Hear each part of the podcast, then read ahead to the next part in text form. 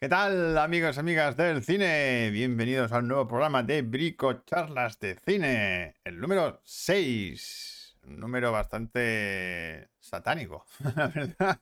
Eh, ahora que estamos en Halloween. Pero hoy no hablamos de Halloween ni de pelis de miedo.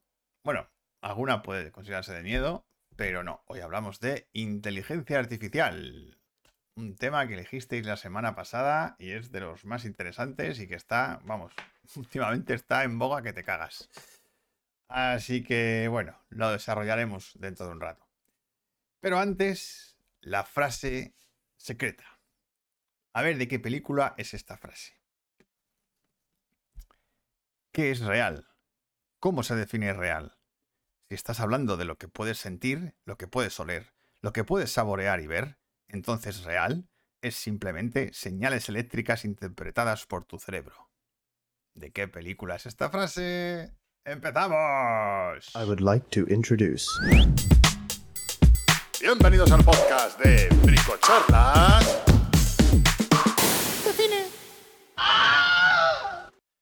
Bueno, muy buenas noches a Laurita, a Eva, a Mini Jack, que es Dani, a Ana Laura. Joder, Ana Laura, ¿cuánto tiempo sin verte por aquí? Bienvenida otra vez eh, a Magi, que sabemos que este tema era el tuyo y que más ganas tenías. Así que bienvenidos todos los que estéis en el chat. Y muchas gracias por estar aquí. Y vamos a ver qué vamos a hacer hoy.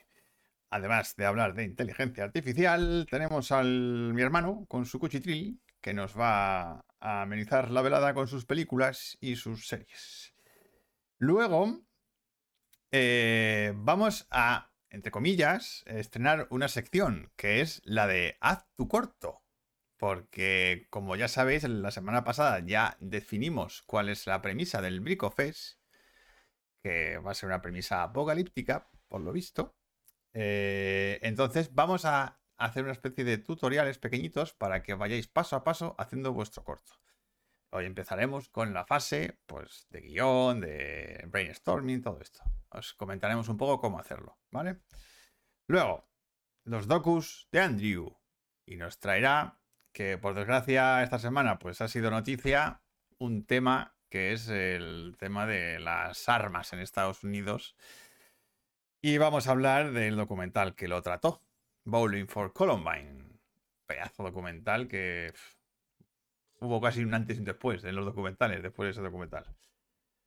Y luego, pues jugaremos a las pelis un ratito, para que nos riamos un poco y desencrasar el tema. Y después hablaremos de la IA, de la inteligencia artificial. No de ChatGPT, ¿eh? ¿vale? de la inteligencia artificial. Y luego, pues, grandes directores. ¿A quién tenemos en grandes directores hoy? Pues a uno de los grandes italianos, al gran Federico Fellini. Vamos a analizarle un poquito a este director italiano muy loco, muy loco. Así que bueno, vamos a pasar a mi hermanito que está por aquí. ¿Qué pasa, Manu? Hola, chiquis, ¿qué tal estáis? Bueno, saludos a todos, que estáis un montón. Laurita, Eva, Dani, Ana Laura, Magi, eh, Manu y mi padre. Mi padre, mi Hola, padre. mi padre. Hola a todos. Mm, pues nada, empiezo con la sección. Venga, no, este no es. Espérate. Espérate, Venga, joder. Este. El cuchitril de mano. Cuchitril de mano. Vamos allá. Ok, vale, pues voy rapidito, ¿de acuerdo? Venga. Vale, lo primero, eh, es un poco variado todo lo que he visto. Eh, la maldición del hombre lobo. Vale, ¿qué es esto? Es un mediometraje que se estrenó en Disney Plus, ¿vale? Que es todo muy curioso. Es de Marvel, ¿vale? Y está dirigida por el compositor de cine Michael Giacchino. Eh, yo tenía unas ganas de ver esto, yo diciendo, o sea, Michael Giacchino, el compositor de Perdidos, de App, de... Um, ¿Hoy? Un, un, de un montón de pelis, de, de Ratatouille también, o sea... de Star de, Wars, coño. Bueno, de Roach One también, sí, o sea, de, de, un montón de pelis. Bien, pues ha hecho este mediometraje, ¿vale? Que es un honor a las pelis de la Hammer, eh, pero bueno, de manera un poco más comercial. Eh, a mí me ha gustado mucho, o sea, porque toda la peli, bueno, todo el mediometraje es en blanco y negro, donde el protagonista es Gael, García Bernal, y donde, bueno, se reúnen unos cazadores, ¿vale? Eh, no sabemos en qué año estamos, o sea, porque todo es en blanco y negro y es como todo muy, muy gótico, eh, donde tienen que cazar a un licántropo, porque el, rey de los cazadores ha muerto y eh, tienen que heredar una joya de este hombre. Con lo cual se reúnen todos los mejores cazadores del mundo para cazar al monstruo. ¿Vale? Y eh, de eso va la peli, del mediometraje. A mí me ha gustado mucho, 52 minutos que se pasan en un voleo, eh, donde la foto está súper chula, la puesta en escena de Yachino está bastante guay. O sea, se nota que está disfrutando mucho con, con, esto y con el homenaje que está haciendo a este tipo de películas. O sea, que no es, ni largometraje. No, dura 50, 50 minutos. Es un mediometraje. Es un mediometraje, por eso. O sea, me da, me da rabia porque se podía haber desarrollado más. O sea, y porque te quedas con ganas de más en la peli. Pero es lo único malo que puedo decir. Porque la verdad es que yo la he disfrutado un montón. Ana Laura dice: Eso os parece extraño porque no os ha pasado de cerca. En el bar junto a mi casa, eso es cada noche. Es cada noche. Eh, muy buenas, Juanfer. Buenas, em, Juanfer. Pues eso, que ya os digo, bastante recomendada, la tenéis en Disney Plus y son 50 minutos, perfecta para Halloween, ¿eh? O sea, a ver, no da miedo, pero es súper entretenida. Y la verdad es que como para ser de Marvel, por decirlo de alguna manera, es que me ha gustado, o sea, me lo he pasado muy bien, es un, muy distinta. Así que yo la recomiendo mucho y vamos, un debut de Yachino muy, muy, muy, muy guay. Sí, muy interesante. a seguir, hay que seguir a Yachino. Hay que seguir a Yachino siempre, tanto como director como compositor. Vale, eh, siguiente película. Eh, Halloween. Sí, Halloween. Halloween. Vale, vale, siguiente película. Pues es la precuela de X, Pearl, eh, que está dirigida por T-West, el mismo, o sea, está con el mismo equipo del anterior, ¿vale? De X. y no, encuentro el póster. ¿eh? no encuentro el póster. Pues sigue, sigue. Vale, pues bueno, pues hace un díptico con esta película, fantástico. Puedes ver perfectamente Pearl sin haber visto X, o sea que no. Pero vamos, totalmente. No pasa nada, absolutamente nada. A mí, no voy a mentir, me gustó un poquito más X, ¿vale? Pero porque pervierte un poco el género y eso me gustó mucho. Pearl no lo pervierte, ¿vale? O sea, hace una peli como si fuera del Hollywood clásico, o sea, sí. entiendo un poco eso, ¿vale? Ese Hollywood clásico la foto mola un huevo, porque mm, está lleno de color, de colores, de colores súper vivos. Luego, la banda sonora de Tyler Bates está fantástica aquí. La puesta en escena de T. se lo pasa a Teta, ¿vale? Con todos estos homenajes que hace. Y luego eh, ella, y ella... Mia Gott, o sea, se luce en esta película, ¿vale? Bueno, Pearl eh, es una muchacha, ¿vale? Que vive en una granja con su familia y que está un poco atada a ese, mm, a ese entorno familiar, ¿vale? Y ella quiere ser actriz. Ya está. No digo más. Ya está. Pero. Ya está. O sea, la peli se marca un papelón. No, ella, ella está increíble. O sea, ella es la peli entera. ¿Vale? Y mm, lo único, a mí me ha resultado un poco que sabes lo que va a pasar. No es, de ninguna sorpresa. Eh, sí. es predecible, pero bueno, que está muy bien defendida la peli. La verdad es que yo estoy esperando ya eh, la, el cierre de la trilogía, porque va a haber otra. ¿vale? claro, es una trilogía que va a hacer el T-West. Eh, que T-West, bueno, es sería el futuro. Sí, bueno, es en los 80, creo. Ah, o sea, que, que Maxine. lo, que dice Manu, lo que dice Manu, el monólogo es brutal. Sí, el monólogo es tremendo, el de ella. Bueno, y, varias cosas de ella. los títulos de crédito finales no tienen desperdicio.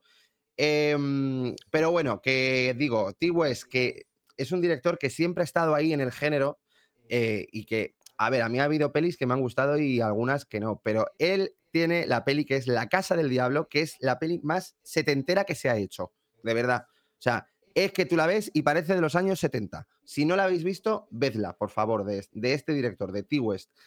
Y ya os digo, es un director interesantísimo, ¿eh? Porque te puede hacer de todo. Ah, dice, ay, a mí se me quedó floja, un poco en tierra de nadie. A ver, a mí floja tampoco pero mm, eh, ay, me faltaba un poquito más de un poco más de, sí, es que, tiene un clima un poco raro. Sí, eh, sí. Y bueno, a ver, que es una peli que pervierte un poco esto, o sea, igual que X pervertía el género del slasher, aquí pervierte el cine clásico. Em, pero bueno, o sea, es eso, me ha resultado un poco más predecible que X. O sea, porque en X yo de verdad el discurso que dan no me lo esperaba absolutamente nada. Sí, que no era predecible para No me lo esperaba nada. Así que eso es lo que me falta un poco en Per, pero por lo demás, puesta en escena, banda sonora, fotografía, ella, o sea, están increíbles. O sea que, muy bien. Vale, siguiente película. Eh, Asteroid City, la última película de Wes Anderson. A ver.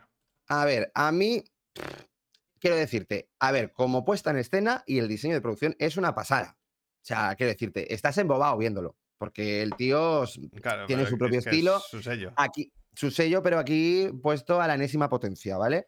Em, lo que pasa es que no cuenta absolutamente nada. O sea, es, una peli donde es la nada absoluta, de verdad. Em, y me parece como una peli capricho de este hombre, ¿vale? Que me ha recordado a Life Aquatic, que Life Aquatic me parece la peor de, de Wes Anderson, y me ha recordado un poco a eso. Así que para mí esta es de las más flojitas. Mira que tiene un repartazo. Que tiene Scarlett Johansson, Tom Hanks, Margot Ruby, eh, Tilda Swinton, Brian Cranston, Adrian Brody, eh, Steve Carell. O sea, tiene un huevo de gente. O sea, y lo que pasa, y Jeff Goldblum también. Eh, y es que es como. vale. y a dura, lo mejor quería hacer eso. No, quiero decirte, la peli tiene ideas interesantísimas, ¿eh? Lo que pasa es que no las empasta bien. O sea, lo siento, no las empasta, porque hace como una especie de Mm, de, análisis de, de, cómo fabricar un guion. Y, a ver, es interesante, pero es que eh, no, no te engancha nada. O sea, no hay nada donde aferrarse. Eh, coño, hola, Alex. Alejandro. Coño, Alejandro, em, ¿qué tal? Sí, sí, y Diana, no sé, está Diana. Ok, pues ya os digo, Asteroid City me ha parecido la peor, bueno, de las peores de Wes Anderson, muy aburrida. Eh, Ahora, visualmente una pasada, sí, lo es. Por cierto, se rodó en España y en Chinchón, que no sé por qué, la verdad, porque todo es como un todo es como un plató, ¿no? Todo es un plató, o sea, lo que no entiendo, pero bueno.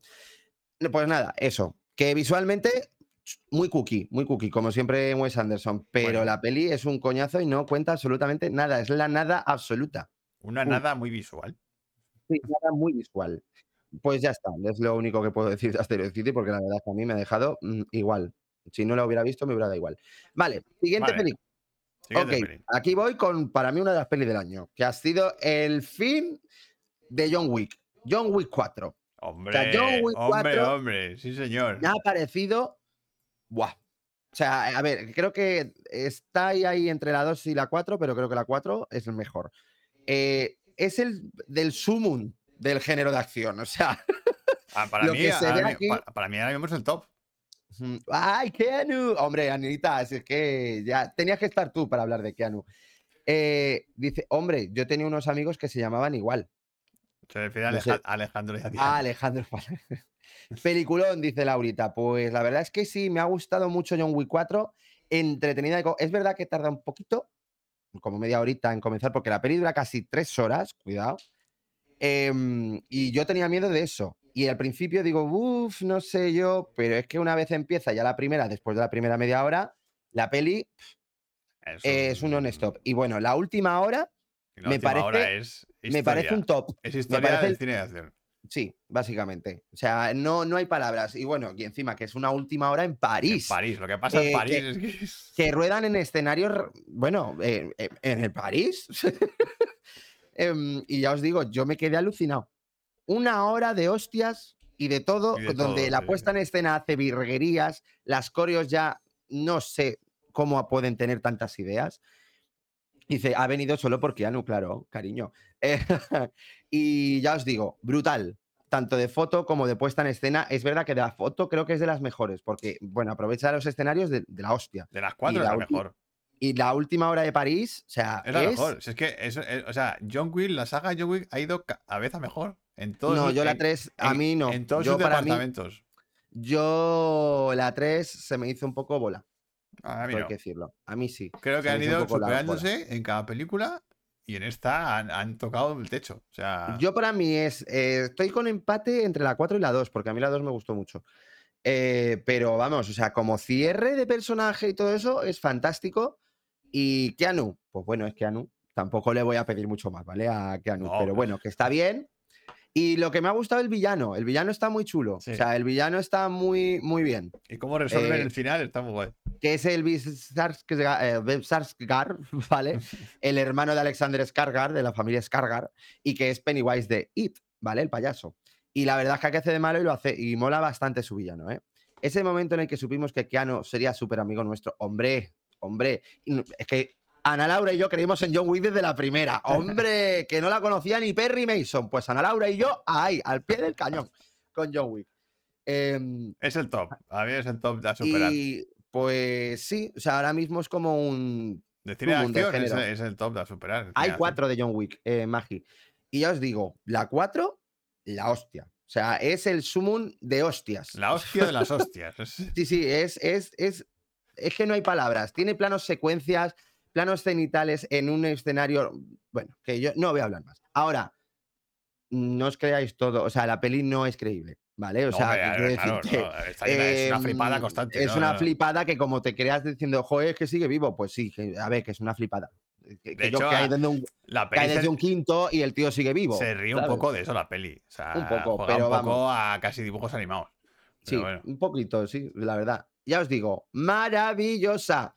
Eh, así que nada, John Wick 4, que la veáis. Venga. Fantástica. Ok, sigo. Pues mira, voy a irme un poco al pasado, voy a ir a los 90, ¿vale? Donde se hacían este tipo de películas. En honor a la verdad, que es del 96. Está dirigida por Edward Zwick, director de Leyendas de Pasión, ¿vale? Y del Último Samurai, y donde aquí está con Denzel Washington y, y Meg Ryan. Meg Ryan, que hace un papel muy distinto a lo que suele hacer. Bien, pues es que esto va de la guerra de Irak, ¿vale? De en la guerra del Golfo, Em, donde, bueno, un militar, em, un teniente coronel, que es Denzel Washington, tienen que investigar la muerte, no es un spoiler, ¿vale? La muerte de una capitana, ¿vale? Que es piloto también, que es Meg Ryan. ¿Qué ocurre? Porque es que ha muerto en maneras un poco raras, ¿vale? Tienen que investigar, tienen que entrevistar a cada uno de los tenientes que han estado con ella y todo esto para ver qué ha pasado. La peli está bastante bien, bastante entretenida, una peli como de juicios, ¿sabes? Porque vas atando cabos, un poco Rasomón de Akira Kurosawa, em, porque cada uno cuenta su versión de lo que ha pasado. Y, en ese aspecto a mí me ha entretenido, me ha parecido guay. Eh, Yo esta no la he visto. muy correcta, realizada, muy de los 90 de juicios, pues eso. Y, y, Meg Ryan sorprende viéndola en este papel, la verdad, a mí me ha sorprendido. Y bueno, que también tiene la música de James Horner, que también le da un plus a la película muy tocho y, nada más. Ah, bueno, y que tiene fotos de Roger Dickens. Sí, la verdad es que tenía la peli. Así que, pues nada, eh, recomendada. La tenéis en Disney Plus, por cierto, ¿vale? Eh, bueno, en inglés es Coraje bajo el fuego, ¿vale? Courage Under Fire, pero aquí lo han titulado En honor a la verdad. Punto. Pues claro. Pues eso. Eh, peli para entretenerte un sábado por la tarde, la verdad. Es de estas que tú ves y dices, oye, pues mira, me lo voy a pasar bien. vale. Y siguiente peli, eh, Depredator, de 2018, dirigida por Shane Black. Shane Black es el director de Iron Man 3 eh, y el director de Kiss Kiss Bang Bang em, y de, Dos Buenos Tipos, que es maravillosa, y el guionista del último Boy Scout, que era de los guionistas más cotizados de Hollywood. Bien, eh, Shane Black también apareció en la primera de Predator, ¿vale? Y ha dirigido esta peli. Menudo mojón. Menuda mierda de película me ha parecido esto. O sea, me ha parecido una tomadura de pelo. Eh, me parece la peor de la saga. Bastante entretenida, no sé cuál dices, Laurita. Hostia, y mira que eh, algunas son malillas, ¿eh? De Predator. ¿Como cuál? No, a mí las de Predator, Predator 2 me gusta. Eh, incluso Predator. A mí la 2 me hace bola, ¿eh? Bueno, pero la 2 es un cachondeo.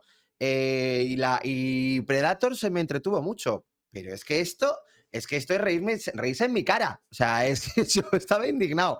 quiero decirte, sé lo que ha intentado hacer.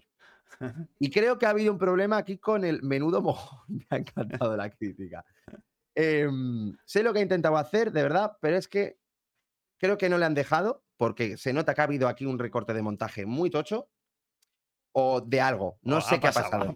algo ha pasado en la peli, porque no es normal. Los chistes no funcionan ninguno, los chistes son rancios, misóginos de la hostia, eh, que también está hecho a posta, pero es que el grupo me cayó fatal son un grupo de carcelarios.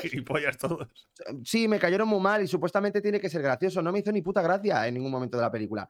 Y, bueno, ya hay ideas que de verdad que ya son de reírte en tu cara. O sea, y bueno, Olivia Moon, la chica de la peli, qué desastre, qué desastre. O sea, o sea, decirte, de repente, sus caras, en plan de, oiga, te llama el FBI y tú así. Todo el rato, que le da igual. Digo, ala, venga, o sea, unos saltos de montaje rarísimos. A ver, no aburre, porque es verdad que no paran de pasar cosas. ¿Absurdas? Sí. O sea, sin sentidos también. Y hay un niño, el niño, que es el niño de, de la habitación, insoportable. Insoportable, hostiable. Yo de verdad que aprende el idioma Predator en cinco minutos.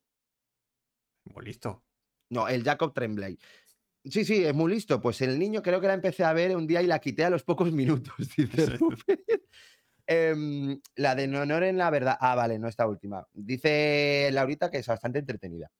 Em, pues ya os digo, el niño insoportable, a mí los personajes. Gareth, eh, ¿cómo se llama este actor? Eh, Boyd Holbrook, que es el prota, intenta hacer lo que puede con su personaje y de verdad que tiene carisma. Y, de verdad que tienen cierto carisma los personajes, lo intentan, pero es que el guion es tan malo es que no pueden. No pueden, de verdad, es que es malísima. Quiero y no puedo. No, total, de verdad, y tiene muy buenos actores, pero, pero que la peli es jodidamente mala. Eh, lo mejor, para mí, la banda sonora, que homenajea a Alan Silvestri de la primera. Y ya, porque de verdad que yo, yo salí indignado. en serio. Y me esperaba una peli mala, ¿eh? Pero no tanto. No tanto. Pero bueno.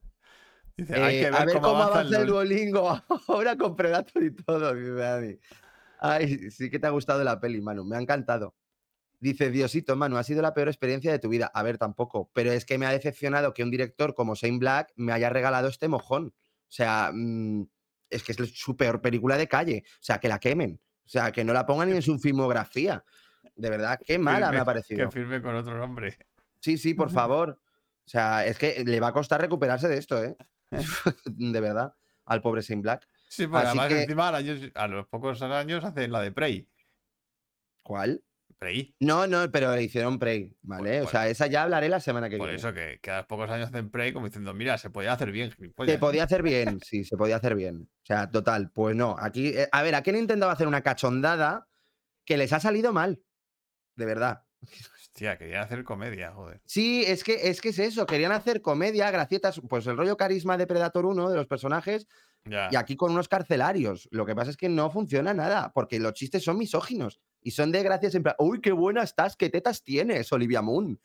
Y yo, no me hace ni puta gracia esto. O sea, de verdad.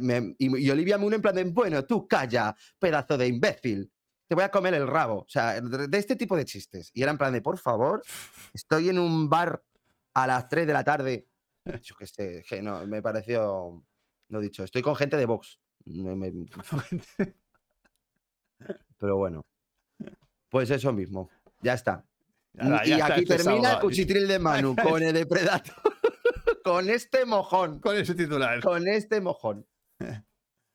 Vale, pues nada, joder, madre mía. Vaya. Me he desahogado. Épico, sí, señor. bueno, ¿con qué vamos ahora? Pues vamos con. ¡A tu corto! Oye, me encanta lo de Box versus Predator. Box versus Predator, sí, está bien esa peli. Mm. Bueno, chicos, como ya sabéis, el Brick Face ya tiene premisa que es que el personaje se enfrenta a la noticia del fin del mundo y a partir de ahí hay que empezar a desarrollar un guion para hacer luego un corto. Entonces, ¿cómo empezamos a desarrollar un guion? ¿Cómo empezamos a escribir un corto? ¿Qué hay que hacer? Em, ¿De dónde surgen las ideas? Bien, os voy a contar algunos tips pequeñitos, ¿vale? Para que ahora que tenéis la premisa, que es el personaje se enfrenta a la noticia del fin del mundo, pues, ¿cómo sacar ideas? ¿Vale? Hay una muy fácil que os puede empezar a colocar en situación. Y es que respondáis a las preguntas de el qué, el cómo, el dónde, el quién y el por qué. Y el dónde, perdón. No sé si lo nombro. Las ideas surgen del chat GPT. Bueno, ahora mismo también. Hoy que estamos hablando de ella, una manera de, de, hacerlo ahora mismo es ir a ChatGPT y, decirle, oye, mira, dame ideas para el fin del mundo. Pum, pues que te la suelte, ¿no? Eso también. Pero, pues, para empezar, está muy bien eh, que respondáis a las preguntas estas. El qué ya lo tenemos porque es la premisa, ¿vale? Pero el cómo sería el desarrollo. Y ahí ya eh, tenéis que hacer una lista de cómo se va a ideas de cómo se puede desarrollar la historia, ¿vale? Hacia dónde va la historia. cuál va a ser el final, eh, a qué se va a enfrentar el personaje. Eh, ¿Quién? ¿Quién va a ser nuestro personaje? ¿Qué edad tiene? ¿Qué personalidad tiene? ¿Cuál es su entorno familiar? ¿Su entorno de amigos? Todo eso. ¿El cuándo? ¿En qué época? Porque no hemos dicho en qué año está pasando esto. Puede ser ahora o puede ser hace un montón de años. Eh, y el por qué, el por qué ocurre esto, por qué ocurre el apocalipsis, por qué el personaje hace lo que hace. Respondiendo a esas preguntas, ya empiezas a darle forma tú al guion y te van surgiendo ideas. ¿Vale? Otra técnica también que os puede servir a lo mejor para... Que se llama la de los seis sombreros, creo que se llama. Que es que empecéis a tratar el tema desde distintos puntos de vista. Y tengo por aquí una foto, creo que es esta. Vale, esto. Es como ponerte sombreros. Y, entonces te pones el sombrero de la creatividad. Entonces tienes que tratar el, problema, que en este caso es en el apocalipsis, desde un punto de vista creativo. ¿Vale? Y te pones y empiezas a soltar ideas que sean creativas. Luego te pones el sombrero de la objetividad. Y ahí tienes que ser pues mucho más científico, mucho más objetivo. No puedes eh, ser tan creativo, sino más objetivo. Y ahí pues te empiezan a salir ideas más objetivas. En el de optimismo, pues igual, un sombrero optimista y que vea la, En este caso es un poco difícil, pero, pero el apocalipsis desde un punto de vista optimista, eh, luego desde el punto de vista crítico y luego desde el punto de vista de las emociones. Si esto lo hacéis con más gente, por ejemplo, si el cortometraje lo desarrolláis o el guion lo desarrolláis con más personas, está bien que haya una persona que tenga un sombrero de control, que es el que controla un poco la sesión de tormenta de ideas, para que no se te vaya de madre la tormenta de ideas. Eh, hombre, si lo hacéis solo, pues este sombrero no sirve de mucho, pero el rollo es que todos pasen por esos sombreros, si lo estáis haciendo en grupo. Si lo estás haciendo tú solo, pues tú solo, te vas poniendo los sombreros y vas diciendo, pues ahora me voy a poner desde el punto de vista emocional y voy a ver eh, cómo reaccionaría emocionalmente a este conflicto. ¿Vale? Eh, esto es una técnica, pero puede ser, a lo mejor, puedes usar personajes y decir, quiero que... Mm, voy a interpretar este... me ha saltado esto. ¿Qué te ha saltado? ¿Qué susto me he dado? que me ha saltado la cabecera. Ah. Que, claro, es que tú no la oyes, pero yo sí. Eh, pues, además de poner esos sombreros, decir, ¿qué haría, por ejemplo, mm, yo qué sé, em, Donald Trump en esta situación. O, o, tu padre, ¿sabes? O el profesor que tuviste de pequeño. O, o no sé, o Messi. Ponerte en, distintos personajes e imaginarte cómo lo desarrollarían ellos ese, ese problema. Y esa es una manera de también de ir sacando ideas. Dicen, en plan de, Alex se ha puesto el sombrero del surrealismo, dice Magi, porque Alex ha dicho, bueno, Diana ha dicho, un dinosaurio con un telescopio y nadie le hace caso. vale. O sea, aquí todo es válido, quiero decir, aquí todo vale. Mm. El, tema de cuando hacéis una tormenta de ideas es que no podéis filtrar nada. Mm. O sea, tú, las ideas que te vengan las escribes. Por muy mm. absurdas y por muy gilipollas que sean y por muy idiotas que sean, tú las escribes. Luego ya las analizarás, ¿vale? Pero ahora, ahora estás en la fase de soltar ideas locas y escribirlas en un papel. Mm. Y una manera de empezar es haciéndose preguntas o poniéndose en eh, distintos perfiles mm, que no seas tú, ¿sabes? que sea otra persona. Eh, ¿Para qué? Para que al final del todo, al final de la sesión de brainstorming, tengáis un, lo que se llama un logline, que es una mm. que puedas resumir tu corto en una línea. En una línea. ¿Vale? Mira, ha dicho Guillermo. Hola, Guillermo, por cierto. si hay que enfrentar el fin del mundo, nos ponemos a escribir Madres Paralelas 2. Pues claro que sí. También. y me ha, gustado lo que ha dicho, me, ha gustado lo que ha dicho Alejandro. O sea, una i6, una i6 6, no mires arriba con dinosaurios negacionistas. Eso me ha gustado. ¿Ves? Allá tienes casi un logline, ¿eh? Allá tienes casi un logline. Así que bueno, al final de esta semana, pues os podéis a trabajar ahí con eso y al final de la semana deberíais tener uno o varios loglines, hmm. ¿vale? O sea que podéis resumir el, corto en, una línea. Y ya con eso, pues la semana que viene os decimos qué hacer con ese logline. Así que manos a la obra, chicos. Vamos a seguir haciendo. Yo tengo una mía que está basada en hechos reales, no digo más. ¿Una qué? una respecto a esta premisa, lo tengo basado en hechos reales, ya veréis. ¿Ah, sí? ¿Tienes una persona que se ha enfrentado al fin del mundo? No, no, no. Bueno, yo, solamente digo que va a estar basada en hechos reales. Vale, vale, vale. Guay. guay, guay. Bueno, pues nada, a ver con qué nos sorprendéis. Bueno, pues toca ir con Andrea, que está por aquí. Sí que te veo, Andrea, así que no pasa nada. Y hoy vamos a hacer una presentación como Dios manda. A ver, bueno, no sé. porque la otra vez es verdad que. bueno, damos paso. Andrea, buenas noches. Hola. Y no está de color negro. Hoy por fin la vemos bien y se la oye bien. Es el primer día, ¿no? El primer día, claro, joder, madre mía. Después de seis programas. Pero ya, ya hemos encontrado el... El equilibrio. El equilibrio. El equilibrio, sí. ya está. Así que vamos a meter tu cabecera. Los docus de Andrew. Vamos allá. Venga. Todavía no he, no he oído mi cabecera. Que nosotros no la escuchamos. Pero ponte, algún día en diferido. Te la, ya, no, si luego veo todo el programa menos mi. mi menos tu parte, ¿no? Yo la semana pasada pude escuchar un poco, porque como se lo puso él eh, muy ah, alto, dije, me lo he escuchado un poco. Pero yo tampoco te creas que me lo he escuchado, ¿eh? Ay, que te, bueno, tú ve hablando, que tengo que poner la, la peli. ¿El qué? Eh, no, que, no te he puesto el póster, que empieces. Ah, vale, vale, vale. Bueno, a ver, hoy vengo a hablar de Bowling for Columbine, que, bueno, se me ocurrió a raíz de lo que pasó hace poquito, que no es que sea de risas ya, paramos un momento. Sí, el tema no es para reírse.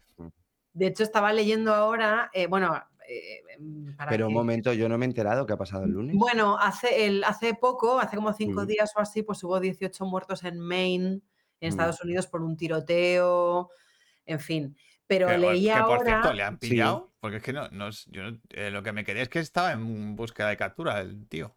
Me parece que no, pero, lo por la, pero por las calles era. Sí, un tío que se ha, pirado. vale, vale, entonces sí que lo he visto. Vale, vale. Ah, pero yo pensaba que esto pasó antes de ayer y todo. O sea, no hace. Vale, vale. Ah, esto fue como hace, sí, bueno, es que fue, como, hace cinco días. Miércoles, ¿no? Pero hace dos, vale. también en, en, otra zona de Estados Unidos que no recuerdo ahora dónde, también en una fiesta de Halloween o algo así. Sí, algo así, es lo que había leído, sí, sí. Hubo más muertos, justo. Madre mía. Pero lo fuerte es que leía ahora mismo que pone que de enero a octubre del 2023 en Estados Unidos, o sea, en estos 10 meses de este año, Estados Unidos ha registrado la cifra más alta de muertos en tiroteos de la última década. Llevan en total 601 muertos.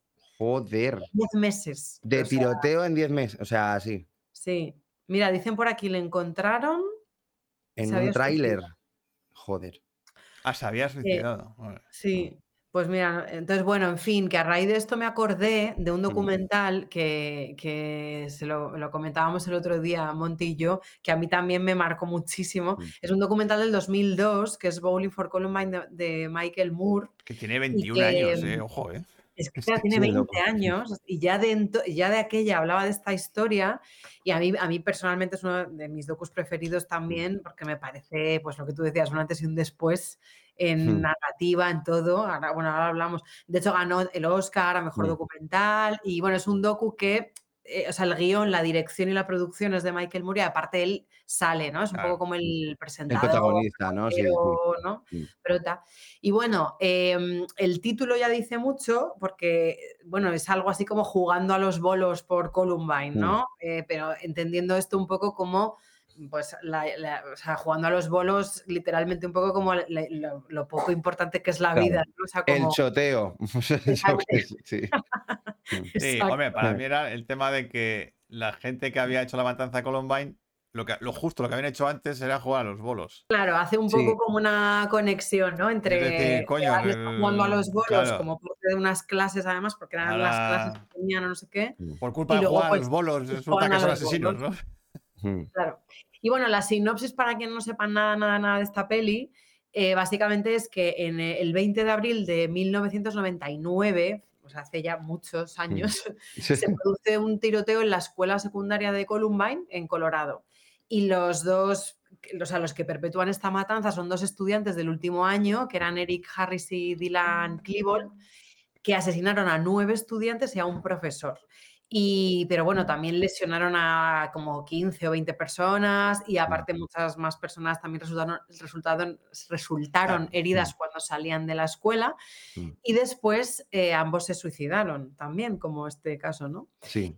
Y bueno, pues a partir de esta matanza en concreto, que fue yo creo que una de las que conmocionó a Estados Unidos de aquella, eh, pues Michael Moore reflexiona un poco sobre, en realidad, sobre las causas que llevan a un tipo, a que sucedan este tipo de tragedias.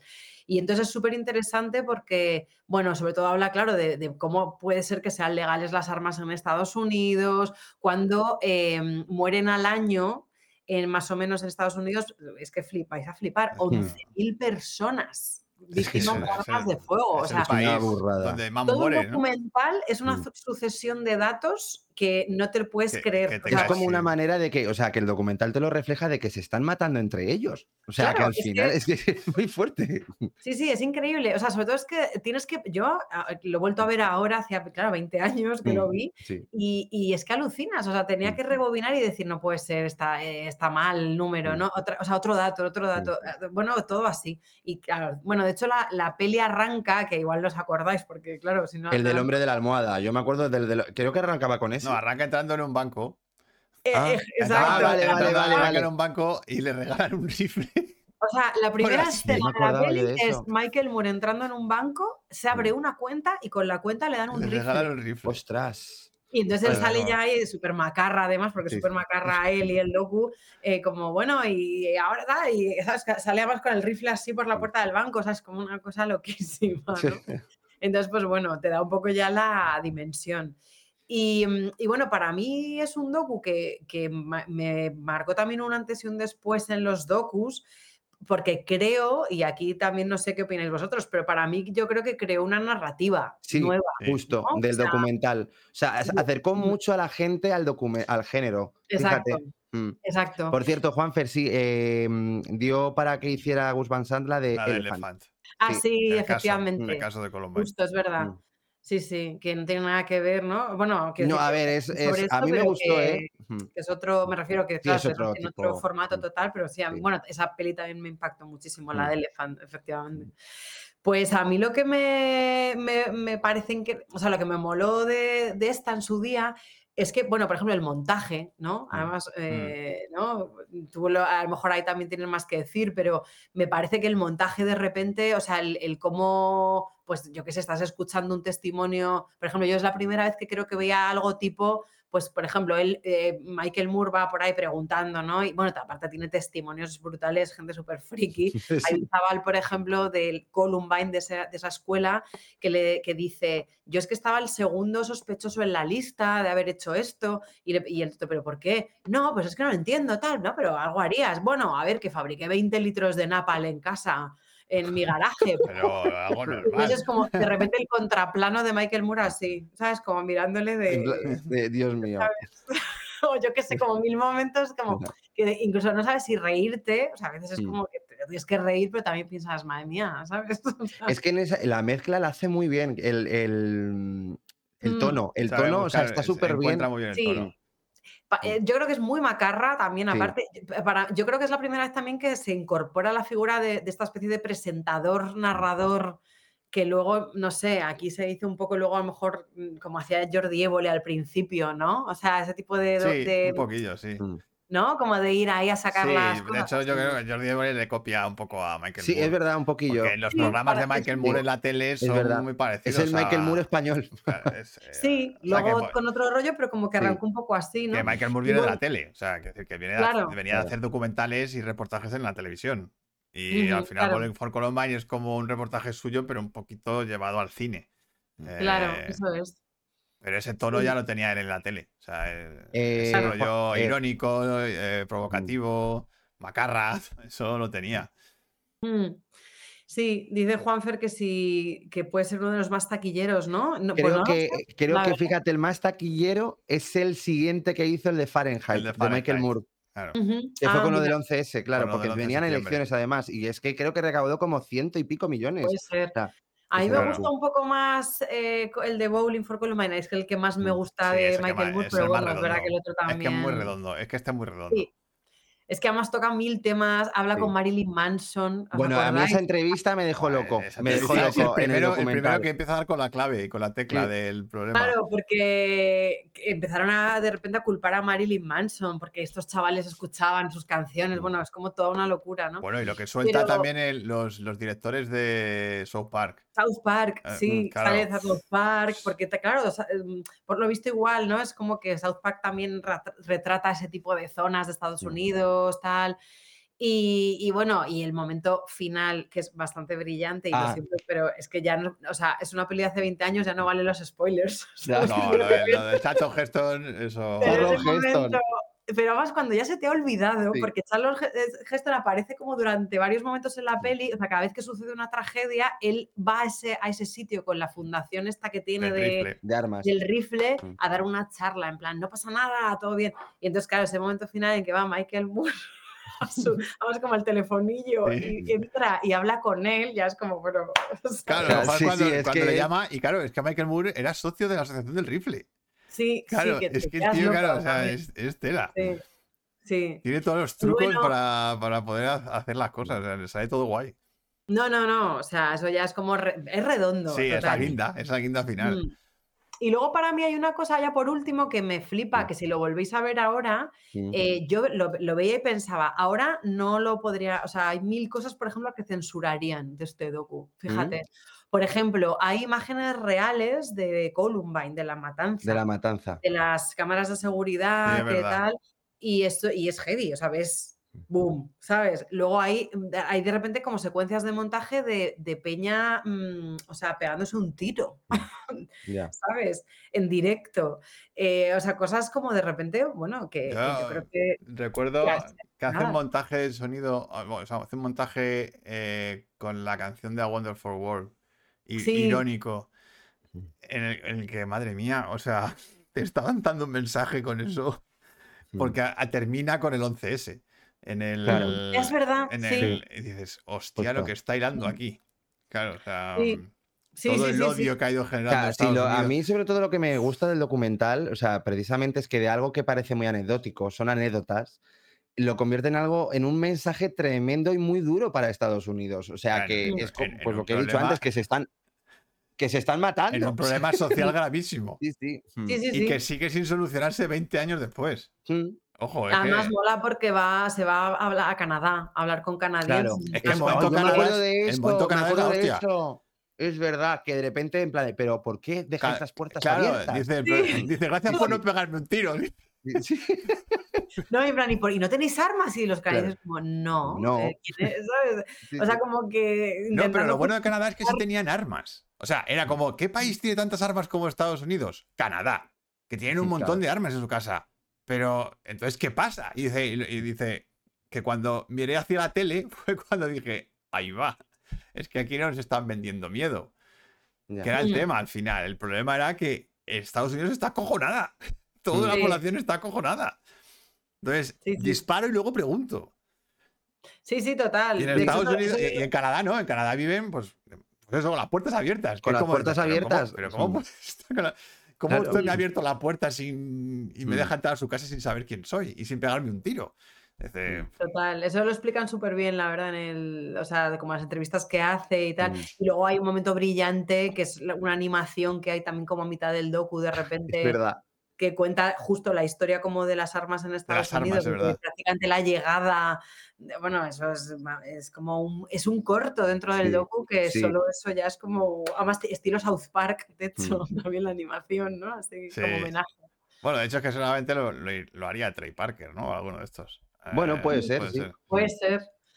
Puede ser. está diciendo aquí un montón de cosas. Sí, sí, han dicho un montón. O sea, eh, Ana Laura uh. dice, bueno, normal, quien no ha fabricado Napal alguna vez. Eh. Ya, el documental contado para todos, dice Guillermo, yo creo que sí, porque es un documental que está hecho de manera algo más comercial, quizá, para que mm. llegue al público. Para que llegue a todo el mundo y llega. y, es verdad que consigue, consigue eliminar las balas del Walmart, que eso es luego lo que consigue hacer, que Walmart deje de vender balas. O sea, ah, claro. Es que vender balas como chicles allí, ¿sabes? Va con los con dos víctimas de Columbine, de hecho, y, y, con, sí, lo logran, que es súper emotivo además esa parte. Sí, sí. Yo recuerdo el momento que se va a, un este de armas y es que da miedo, porque compra de todo. O sea, compra de todo. Me acuerdo que es como que le dejan comprar de todo y me pareció bueno. Puedes comprar lo que mm. quieras. O sea, te puedes mm. armar hasta los dientes. Puedes ir a la guerra. Sí, sí. Mm. A ver. Ana Laura dice, hay una frase maravillosa que escuché en otro documental. Los padres culpan a los demás de los delitos de sus hijos porque se han olvidado de ser padres. Pues eso. Pues eso. eso es toma. Eh, Juanfer, a mí siempre me pareció que Bowling es una peli de un estadounidense mostrando cómo es Estados Unidos al mundo. Claro. Y Fahrenheit es una peli más para el propio público estadounidense. Sí. Puede ser. Un poco así. Mm. Eh, Ana Laura. lo hablaba justo con Juanfer hace poco, que en Fahrenheit los momentos de también con con bus y tal, o sea, es como muy... Joder, son muy heavy, ¿eh? o sea, eso también. Que también creo que mete una escena parecida de animación en, en, Fahrenheit, pero que no sé cómo, no sé de qué. Y recuerden una que hacían en McDonald's. No me acuerdo en cuál, pero hacían una de McDonald's. Sí, es verdad, pero es que eh, mm, yo mm. mezclo ahora todas, porque es verdad que todas claro, es que las estoy mezclando. parecidos como estructura sí, y sí, sí, es que las estoy mezclando. Creo que esa es la de capitalismo, una historia de amor. Puede vale, esa puede ser. Puede ser, no lo sé, pero es que ese me pareció brillante el de McDonald's. Sí. Y dice Laura, yo hice un road trip con una amiga por Estados Unidos hace cinco años y en Texas un tío que llevaba una pistola me preguntó si no nos daba miedo ir dos chicas solas y que cómo no íbamos armadas. Flipa, sí, sí, sí. Madre mía. No, no, no, es que, vamos. Mira, y por aquí dicen que, le ha faltado hacer un docu sobre los negacionistas del coronavirus. Pues es verdad que es un, o sea, es un tema como muy Michael Moore, ¿no? Podría sí, ese la verdad que lo podía haber hecho. Que dice que en lugar de cerveza corona bebían lejía. El trampismo ha hecho mucho daño al asalto al Capitolio, más material. De todas maneras, hoy he buscado a Michael Moore por si había hecho algo así como mm. recientemente, y claro, es que tiene 70 años. Ya que ya o sea, decir que, que, es, bueno, que tampoco es que sea súper mayor, podría hacer pelis, eh, ¿entendés? pero, que, claro, sí, cuando, sí, hizo esto, eh, cuando hizo esto tenía 50. Claro. A ver, aún así yo creo que tuvo como ciertas denuncias en ciertos documentales. Puede. A ver, bueno, hizo también el de que invadimos ahora. Ese me pareció interesantísimo también. Sí, ese fue como el último que yo vi, por lo menos. Sí, yo igual. Y el de, la seguridad, el de la seguridad social hizo también. Sí, mm. ese lo vi que era el de Psycho. El, de Psycho estaba muy chulo. anterior, ¿no? Ese, sí, es, ese es después de Fahrenheit. Ese es después de Fahrenheit. Mm, después de Fahrenheit, el de Psycho. Pero mm. yo creo que también con el de Fahrenheit tuvo muchos problemas y de denuncias y demás. Porque, sí, ahí yo creo que dividió, ahí dividió al país. Sí, mucho. creo, ahí se, se, fabricó muchos enemigos ahí. Sí. Sí. Pero bueno, a ver, era su trabajo también. Bueno. Sí. Pues nada, eh, queda recomendado. Recomendado por el Hombre, pero es que es maravilloso. Documental muy, muy bueno, Andrea, o sea, para recomendar, porque es fantástico. Histórico documental. Sí. Y que cambió el género. Yo creo que sí. El género, cambió, la manera de la gente de ver los docus. O sea, fue la hostia. Sí, Acercar el mundo del documental a la gente. Y eso, y que no ha envejecido mal, de verdad que yo lo acabo de ver y flipas igual. Yo es que tengo que volver a verla, ¿eh? porque hace mucho que no la veo. Ah, pues por cierto, está en YouTube. Ah, está en... ya lo digo abiertamente. Lo digo abiertamente, punto. Ya está, ya está. A ver, voy a mirar dónde está también. A lo mejor está en alguna aplicación o algo. En Filming supongo que estará. Ah, pues no. Pues no, es que no. Yo no lo está en ningún lado. Mm. Sí, está. Yo al final lo encontré en YouTube para volverlo a ver porque no estaba así como en ninguna mm. plataforma. Joder. Mm. en fin, hay algunas de Michael Moore, pero justo esa no. Eh, por cierto, dice que creo que no lo había visto Magi, creo, el, documental. No me da la vida, vamos por partes. no, me jodas, no, hostias. Pues ese hay que verlo, ¿eh? Sí, sí. Y luego eh. dicen que no recuerdo si es en la peli Paul que hablan dos polis, un americano y un inglés, le dice el americano, ¿cómo podéis detener a un delincuente sin pistola? Y le responde en inglés, con las esposas. Pues ¿Qué pasa? Vale, ah, pues... pues... en HBO, vale, vale, vale. Sí, dice más que no lo ha visto.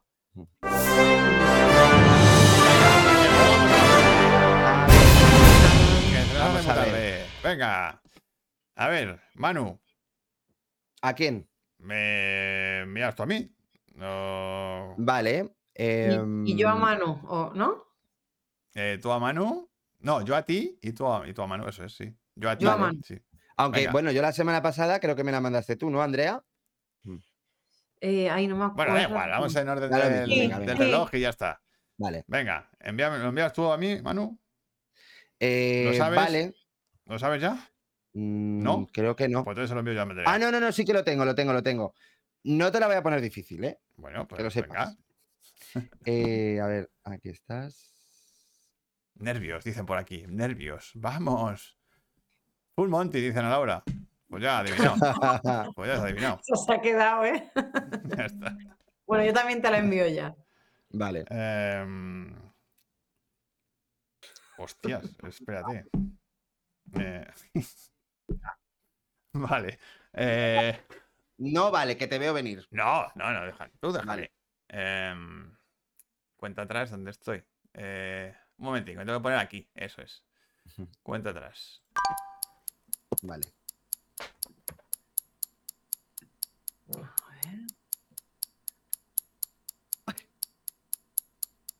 Bueno, no, sé. Qué malas. Cabaret.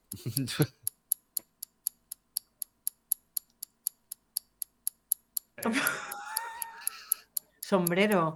Eh, ay, Dios. Amanece que no es poco, no. Eh, ¿eh? Cabaret, no. Ah, sombras, algo de Laurita, lo has acertado. Laura. lo has ah, acertado, Laura. Bueno, casi competición, mira, lo, mira, mira todos, todos, todos, todos, Mira, Oscar, en el mejor momento llegas. Me gusta eh, mucho mira, inspector Gadget, inspector Gadget, inspector Gadget. Gadget brazo. O sea, claro, estaba muy bien, pero es que no se hubiera ocurrido en la vida. O sea, Yo soy súper mal, yo soy muy mala jugando que, va a ser, o la gente es muy no sé. Oye, pero también podía haber sido, como dice Guillermo, Doraemon. Doraemon, puede haber sido Doraemon claro. Ahora, tú tienes mucho atrezo, que eso da mucho juego también. Sí, es que claro, me he acordado que tenía el sombrero ahí. Así que. Vale, pues. Te lo envío yo a ti, Andrea. Venga. Espérate, que mi, móvil se ha vuelto gilipollas. Vale. Eh, que se ha quedado. Espera, que se ha, quedado tonto mi móvil.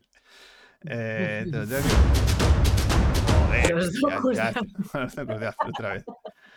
Eh, te voy a enviar por aquí. Eh, ¿Dónde estás, Andrea? Aquí. A ver. No te pases, ¿eh? Venga. Hostia, vale. Eh, ¿Lo tienes? Cuenta atrás. Venga. Vale.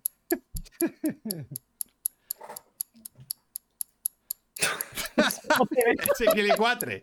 Es lo que iba a decir. Iba a decir. Lo, han, adivinado, gracias. Ah, bueno. Ah, vale, lo ha acertado a Laura. Ha sido rápido, era fácil. Era fácil. Laura, ¿no? Era fácil, pero, pero era gracioso. Muy mala. pero entonces, ¿qué es? ¿Tú robot, yo robot, Terminator o qué? Chiquilicuatre. Podría ser Terminator también, es verdad. Sí. Pero Robocop, ¿no? Sí, es Robocop, Robocop. Bueno, Robocop hace más eso, lo de... Esto... Robocop así. Las muñecas de famosa. No era, no era Full Monty. Oye, y Full Monty salió la semana pasada. Pero es que nos impactó mucho a todos. Sí, sí, Vale, Manu. Pues Andrea, envíale tú a Manu. No, ya me la he enviado, ya me la he enviado. Ah, ¿te has enviado? Espera, que te, espera que te pongo. Aquí. Vale. Eh, cuenta atrás. 3, 2, 1. Venga. ¡Hostia! ¿Cómo ha sonado? Mucho, mucho bigote. Eh, Freddie Mercury, o sea, Queen. Queen. Queen. ¿Los Queen? Bohemian Rhapsody. Bueno, a ver, Bohemian Rhapsody. Bien, la Juan Me encanta la cara de.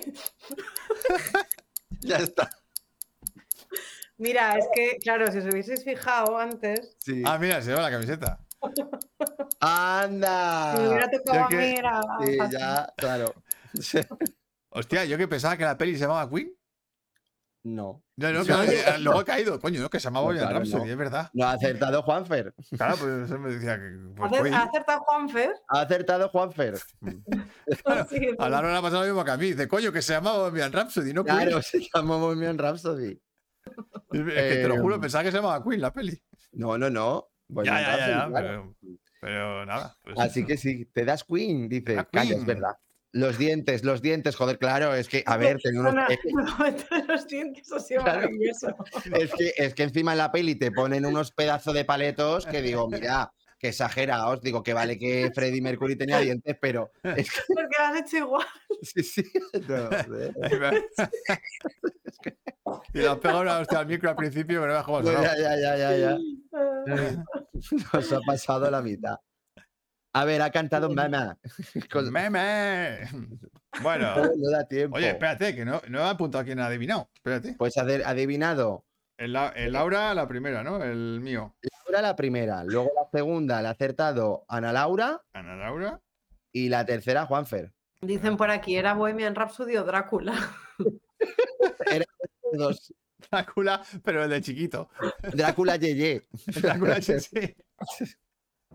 El de pajares. El, Drácula de pajares. El Drácula Yeye. Ay, qué bueno.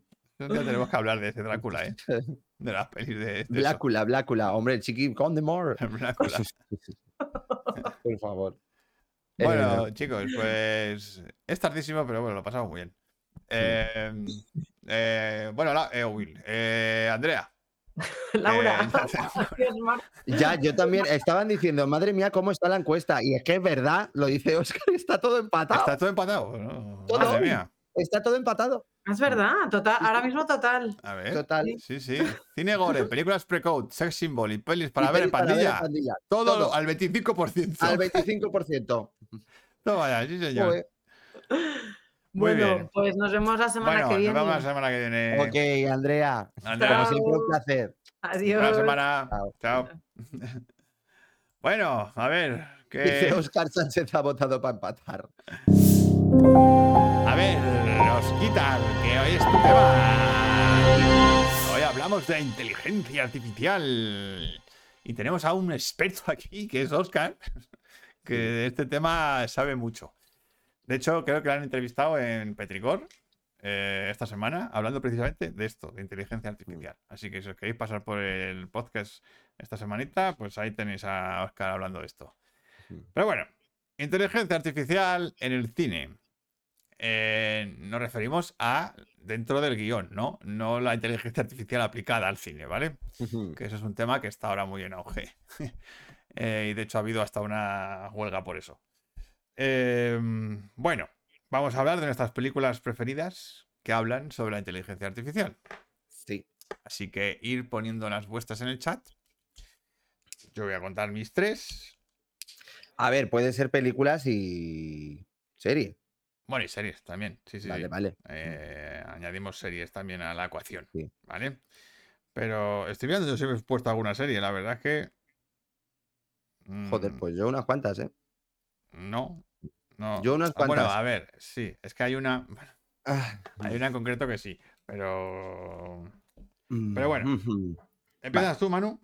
Vale. Venga. A ver, yo voy a empezar por mi número 3, que era el que no sabía. ¿De acuerdo? Y mi número 3, pues es para una peli que todo el mundo pone muy mal, pero que a mí me gusta mucho y a ti también, y a ti también, Miguel.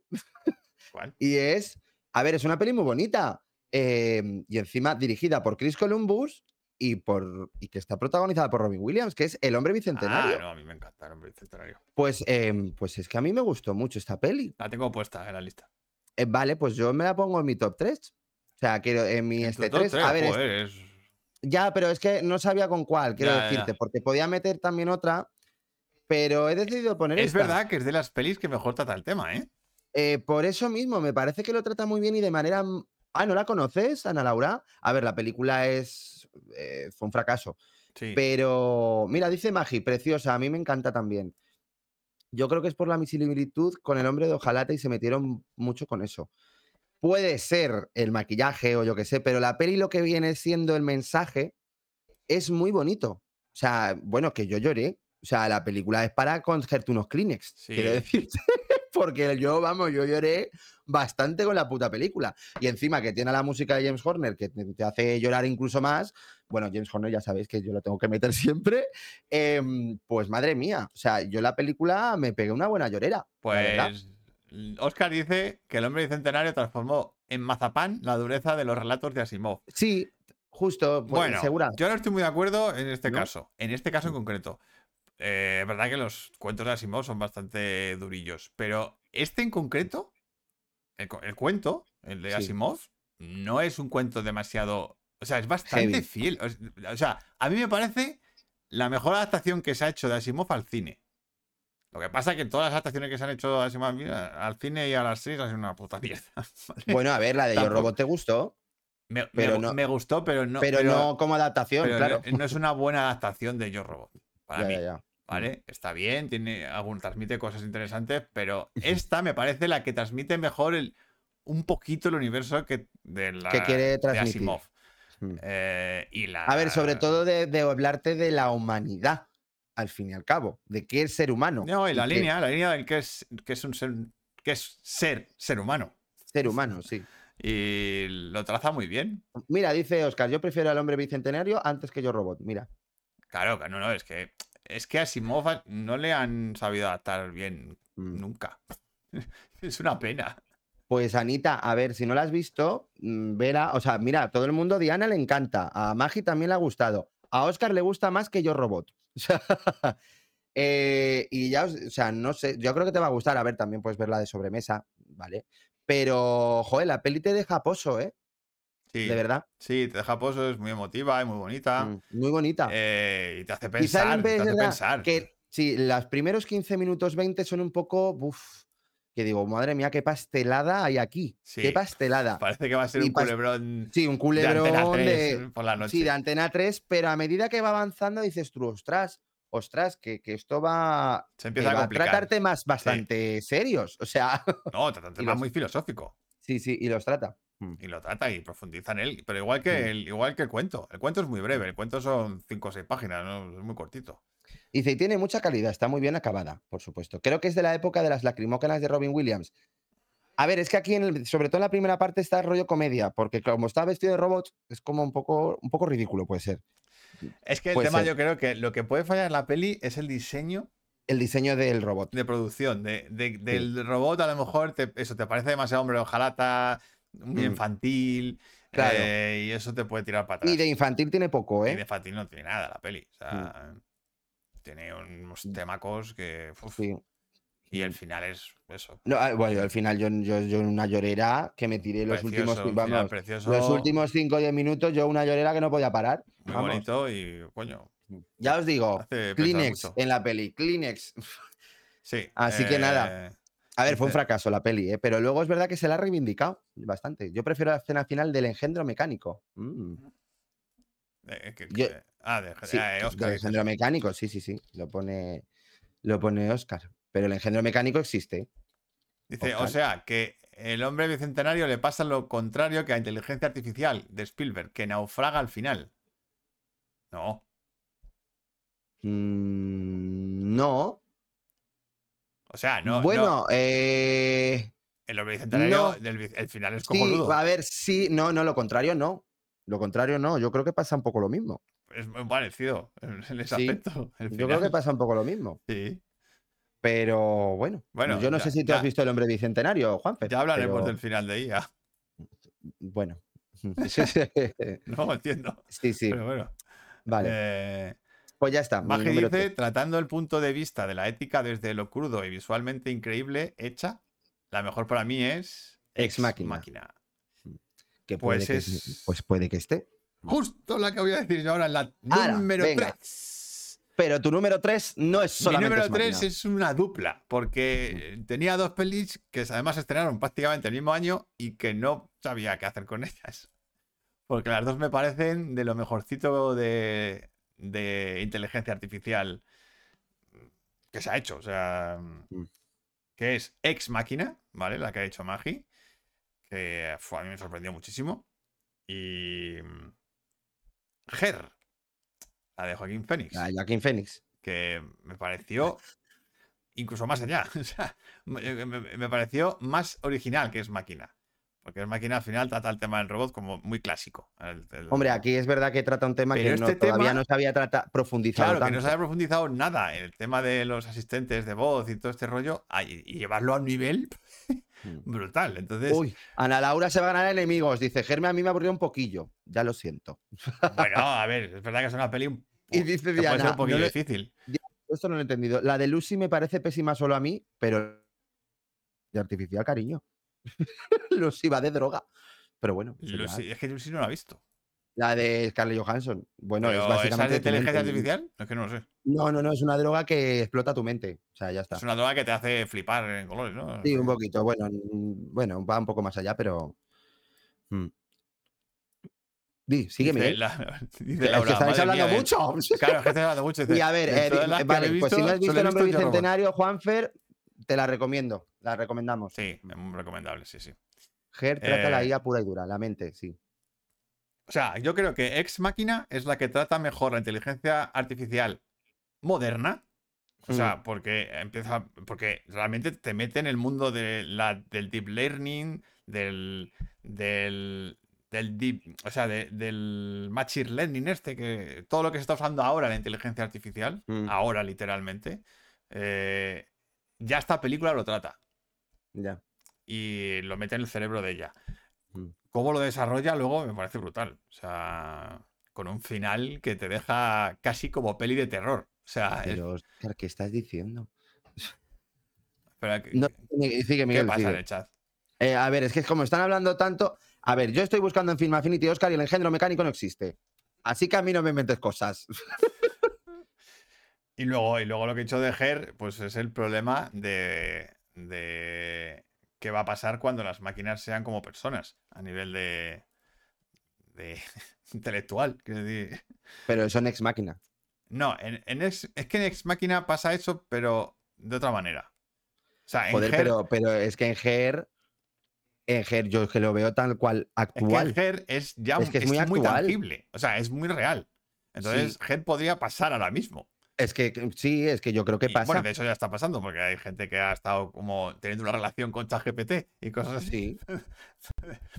pues lo que es, es como más inquietante. O sea, GER me resulta más inquietante que es máquina.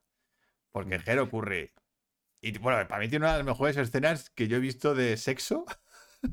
Ay, yo en GER. Ah, bueno, esa es maravillosa, que está en, oscuro. En, oscuro. O sea, es maravillosa. Es, la polla, o sea, de las más originales que yo he visto en cine. Sí, sí, muy buena. Esa, escena. A ver, dice Rubén que. Bueno, es que habéis hablado mucho, espera un momento, ¿vale? Eh, Ana Laura no la vio en su mejor momento. A ver, es una peli densa, eso es verdad. Sí, es verdad. Como dice Rubén. Puede costar un poco. Eh, Laura dice que solamente ha visto Yo Robot de las que hemos hablado ahorita. Y Oscar, lo que estaba leyendo, El engendro mecánico 1977 es una de las grandes recomendaciones de esta noche. Julie Christie en Bragas contra Proteus, un asistente doméstico que se la quiere fuñigar. Eh, supongo. Eh, no sé qué peli es, de verdad, porque la estoy buscando y no la encuentro. ¿Por qué te fías tú de Oscar? Sí. Eh, y Rubén, Eger es una pasada, pero es lenta y densa. Sí. Demasiadas pestañas está viendo, ¿eh? Dice Ana Laura. no voy a tener tiempo de vida. la mejora, le mejora artificialmente la inteligencia, ¿no? Pues eso, dice Alejandro. ¿A qué te refieres? La mejora artificialmente la inteligencia, ¿no? Eh, pero supongo que a ella en Ex Máquina.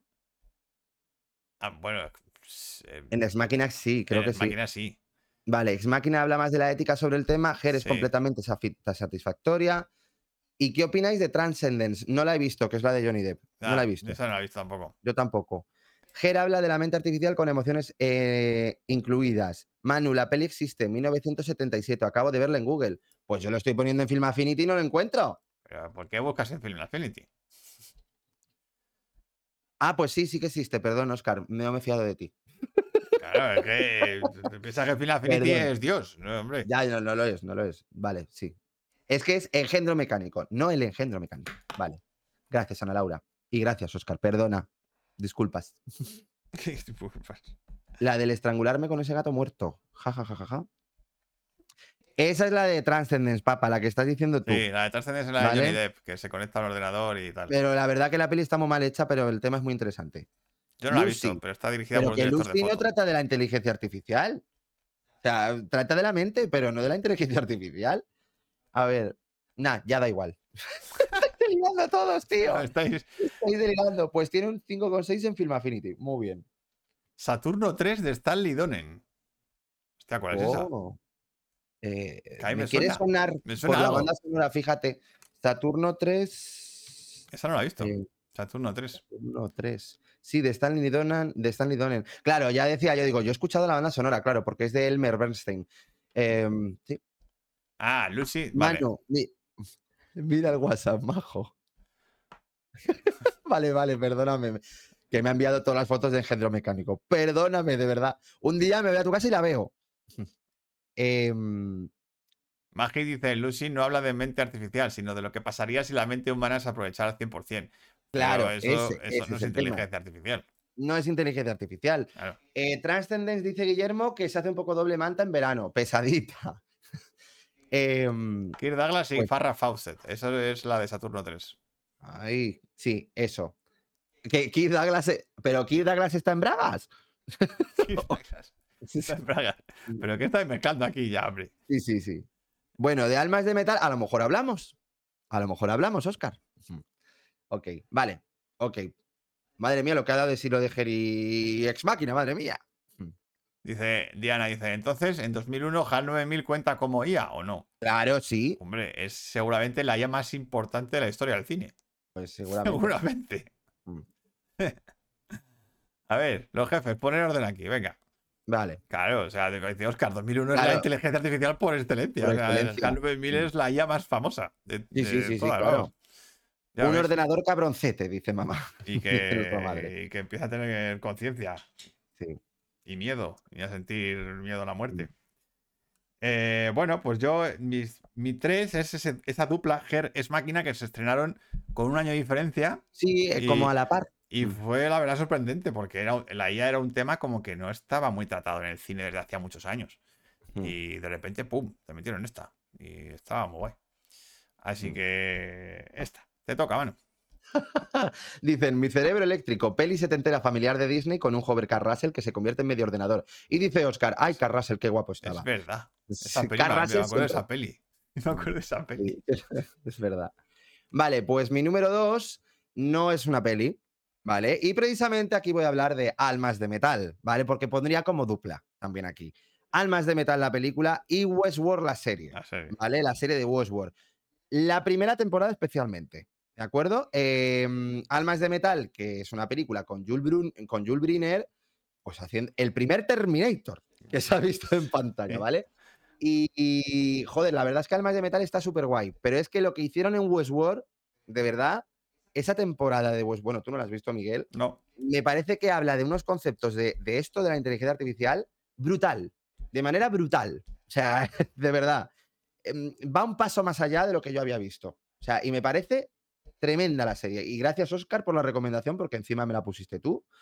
Em, porque de verdad que yo salí flipado.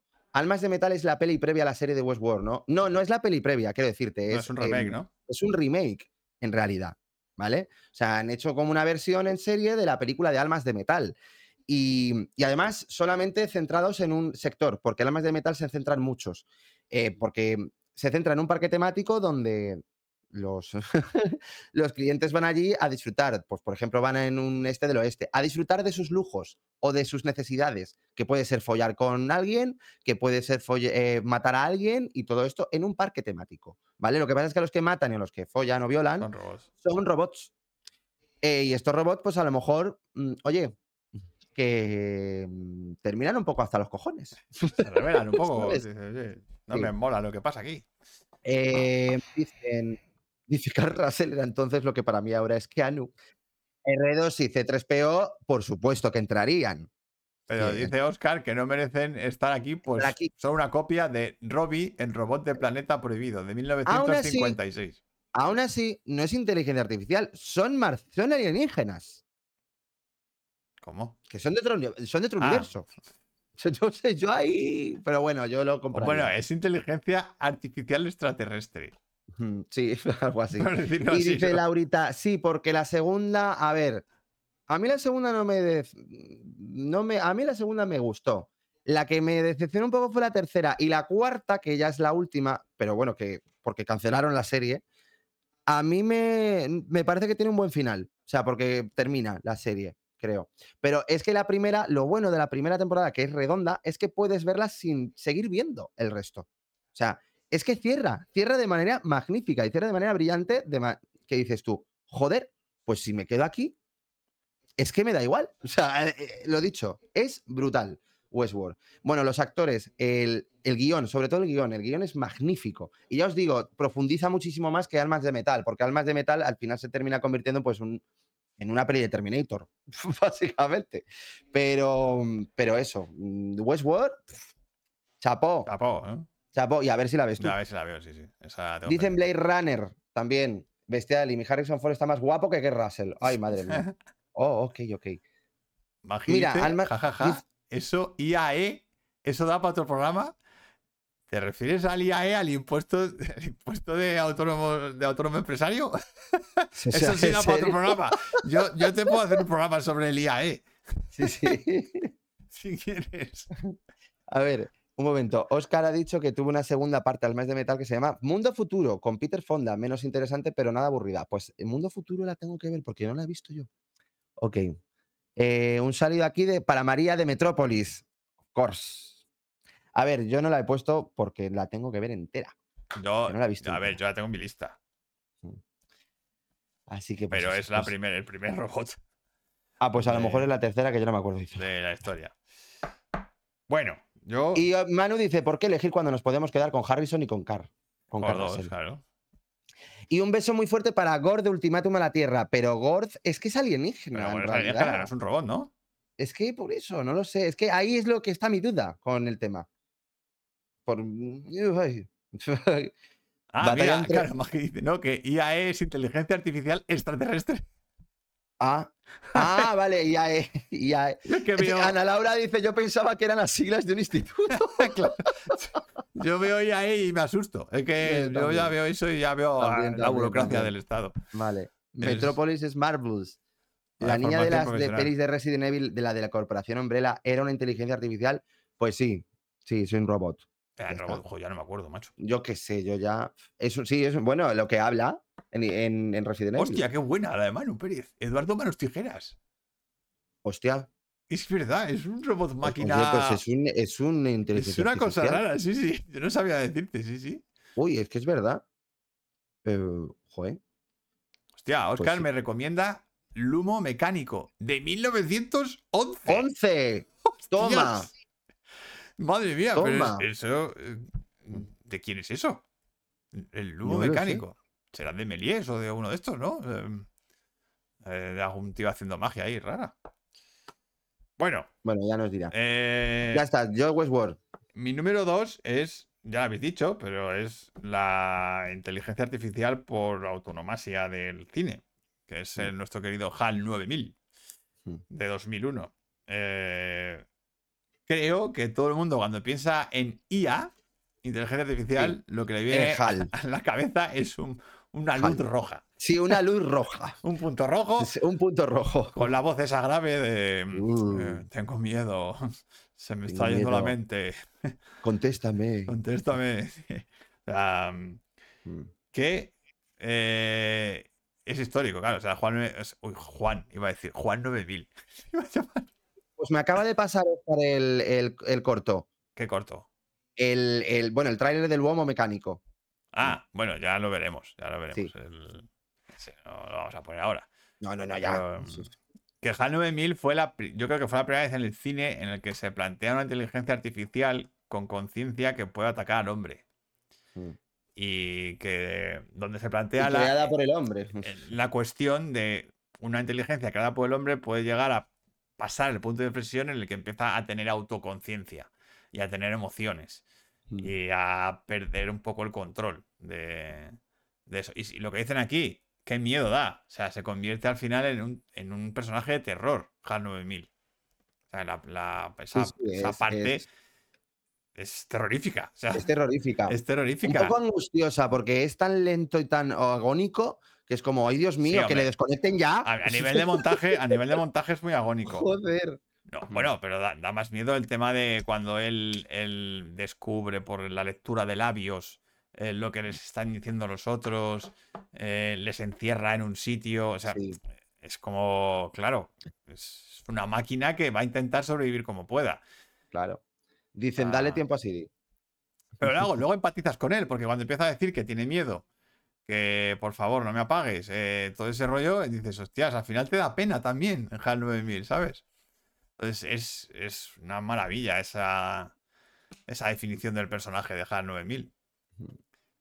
Eh, que dice a Manu que dale tiempo a Siri, que, que Ana Laura le dice que con, con, ella es mazo desagradable Siri. y a Laura, míratelo, míratelo. Alexa dice Magi.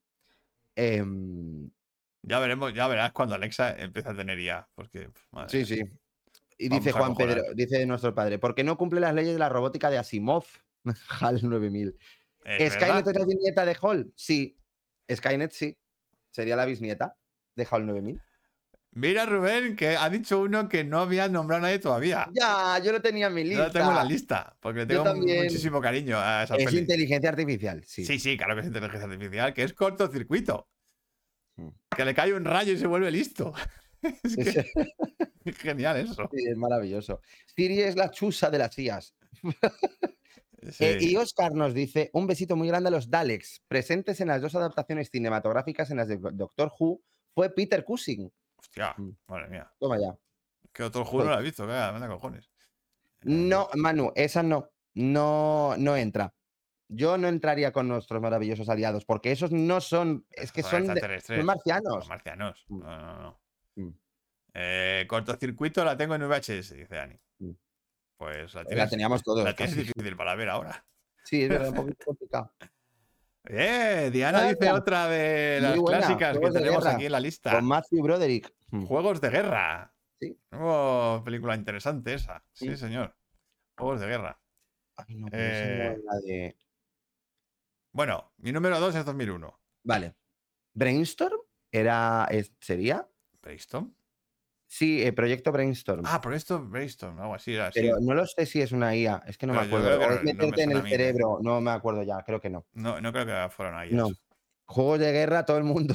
Brain Hubo una época que regalaban cortocircuito en VHS en todas partes, pues como Gremlins, Telepizza, madre mía, que si regalaba estas pelis. Eh, juego de guerra maravillosa. Ya, papá dice que si Tron se puede considerar IA. Hostia, difícil, ¿eh? Es que Tron es tan rara que, No, pero es que sí se considera. Pero realmente sí. Está a ver, el malo es una IA. El malo es una IA. Es que el malo es la inteligencia de la máquina. Claro. Sí, yo creo, que, me delata la edad. El cortador de césped, dice nuestra madre. Muy buena, mamá. Muy buena. Aunque es rara también. No sabía yo decirte si es una IA o no, pero mm, está ahí, ahí. Está en la línea. Oscar dice, eh, vi juegos de guerra hace poco y ha envejecido muy bien, excepto que los cacharros que usan son trastos. Sí, bueno. Eh, hay una de Edward Furlong cuando tenía dinetes, Brainscan, pero no sé si eso es FIA. que no lo sé, yo tampoco sé cuál es. Eh, ahora mismo. Wally, sí. Sí. Vale. Sí. Entonces, el coche fantástico era el abuelo de los Tesla de ahora. pues, pues sí, sí. Hombre, el coche fantástico es sí, así. Eh, la guía del autoestopista galáctico yo no la metería dentro, Rubén, porque es que también son marcianos. Es que, no, no, pero la guía todo esto, pero hay un personaje que es una IA. Sí, bueno, una IA dramática. Eh, pero. claro, es una IA en dramas. Pero, pero sí, yo, el personaje sí. La historia no. La historia no. Pero el personaje sí. Sí que es mm. una IA. Joder, una IA de Pero vendrá de, otro planeta. De las más divertidas, de las más originales. por favor, me parece maravilla. Es una el IA. Coche ¿eh? Sí, el coche fantástico fue la IA de mi infancia también. El gran robot que da la respuesta de todo. Eh, bueno, bueno, ese es maravilloso. el robot que da la respuesta del todo. Ese 14, es, dice. Ese es. No, el número era 53. Bueno, 53, que no tenía ningún sentido. 53. Después de 2.000 millones de años calculando. Total. ¡Ay! Pequeños guerreros, muy buena. Hostia, es esa mola. Claro, pequeños guerreros. Sí, es un defecto. Sí, es verdad, sí, sí. Claro, sí. es como cortocircuito. Parecido. Spaceballs también, que es. Spaceballs. Vale. Sí, bueno, claro, porque sale la C3PO esta que es como nuestra tía. Eh, em, de hecho, en Wally hay una IA malvada en plan Skylet. Ñam, ñam, sí. Sí. 42. 42, es el número de. Ese es el número. Vale del sentido de la vida. del sentido de la vida. Es que es maravilla eso. 42. Vale. 42. Ok. Te toca, bueno. Eh, vale, me toca. Pues mi número uno, pues ¿a quién voy a poner?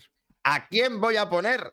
Pues nada, pondré a mi querido Spielberg, porque bueno, fue la película que iba a hacer Stanley Kubrick, pero murió y nada, pues continuó con su legado Spielberg y es inteligencia artificial. IA. No te lo esperaba, ¿verdad? No, nada. Para nada. Para nada. Eh, el Spielberg, el Spielberg, pues nadie lo había comentado, ¿eh? Eh, Pero bueno, ya sabían que se iba a meter. Laura dice Showgirls. So, es inteligencia artificial. Pues oye, no sé yo qué decirte, ¿eh? Pero bueno. O estupidez artificial. Hoy, pues sí te has venido a ganar enemigos, porque a mí me parece un pepino de película y de las mejores que ha tratado el tema. Em, bueno, yo solamente comentar que Inteligencia Artificial me parece un peliculón. Em, te la habíamos reservado. Está todo el mundo callado. Para que... Sí, todo el mundo callado porque sabían que iba a hablar de inteligencia artificial. Nada, peliculón del 15, eh, del que mm, yo la vi, me acuerdo que la vi en el cine, me impactó muchísimo. No entendí, es verdad, la última, la última media hora, pero claro, luego revisionándola, porque luego me la he comprado, de edición especial y de todo, o sea, luego tú la revisiones, es que tiene tanto, tiene tanto, es más, la media hora final es la que te da la base, el, el, discurso de la película. Y es fantástico. O sea, es que es maravillosa de cómo, de cómo vamos progresando. De cómo progresa el mundo, ¿no? O sí, sea, es, es, la evolución. La evolución. Es la evolución. Pero la evolución humana y de la evolución de las IAS. Eh, claro, claro pero ya evoluciona de tal manera que es muy fuerte. Ah, mira, Juanfe lo que dice aquí. A mí el final de Inteligencia Artificial me patina total. Patina? El resto es un peliculón. A mí no me patina, ¿eh? O sea, a ver, bueno, ¿quieres decir los últimos cinco minutos mm, con la madre o no sé? Porque lo que viene siendo el tema de los de esas IAS. Claro, lo que es, ha pasado con las IAS es interesante. Es que me parece interesantísimo. Interesante. O sea, de intentar buscar, pues al final llega a un punto de las IAS, quieren buscar un, pues lo mismo que el hombre lo bicentenario. Mismo, eh, buscar el sentido de la vida. También. Buscar el sentido de la vida de, del ser humano. Y, y es que, eso me, que la gente ahí se confundió con que eran marcianos, porque el diseño sí. puede ser un poco confuso. Pero claro, es que es una inteligencia tan avanzada porque tiene una de las elipsis más grandes de la historia del cine. O sea, la más pasan cuánto. La más grande, en teoría. ¿Cuántas pasan? No sé, no me acuerdo, pero es una barbaridad. 100.000 años. Una barbaridad, sí, Tampoco. Sí. Eh, dice, eh, el Manu dice el retorno a Oz. La segunda parte chusti que Ah, hizo Disney del Mago sí, de Oz con un robot un hombre de hojalata rechoncho. Rechoncho, sí, con bigote, muy Con gracioso y bigote. con gafas. Sí. Esa es tontería natural, la de Showgirls. vale. Eh, inteligencia artificial es un joyón, dice Oscar. Ese Jude Law de Cibergigolo. Bueno, es que ese personaje. Bueno, es que todos están más. Están todos maravillosos. Y bueno, Halle Joel Osment, Se marca un papelón. madre mía, qué papelón se marca. Eh, pregunta, ¿Matrix con lo de enchufarles? No, no, no es con enchufarles. Es que ya los que le enchufan es una IA. Es que, claro, Matrix es, es IA pura. IA, pu- claro.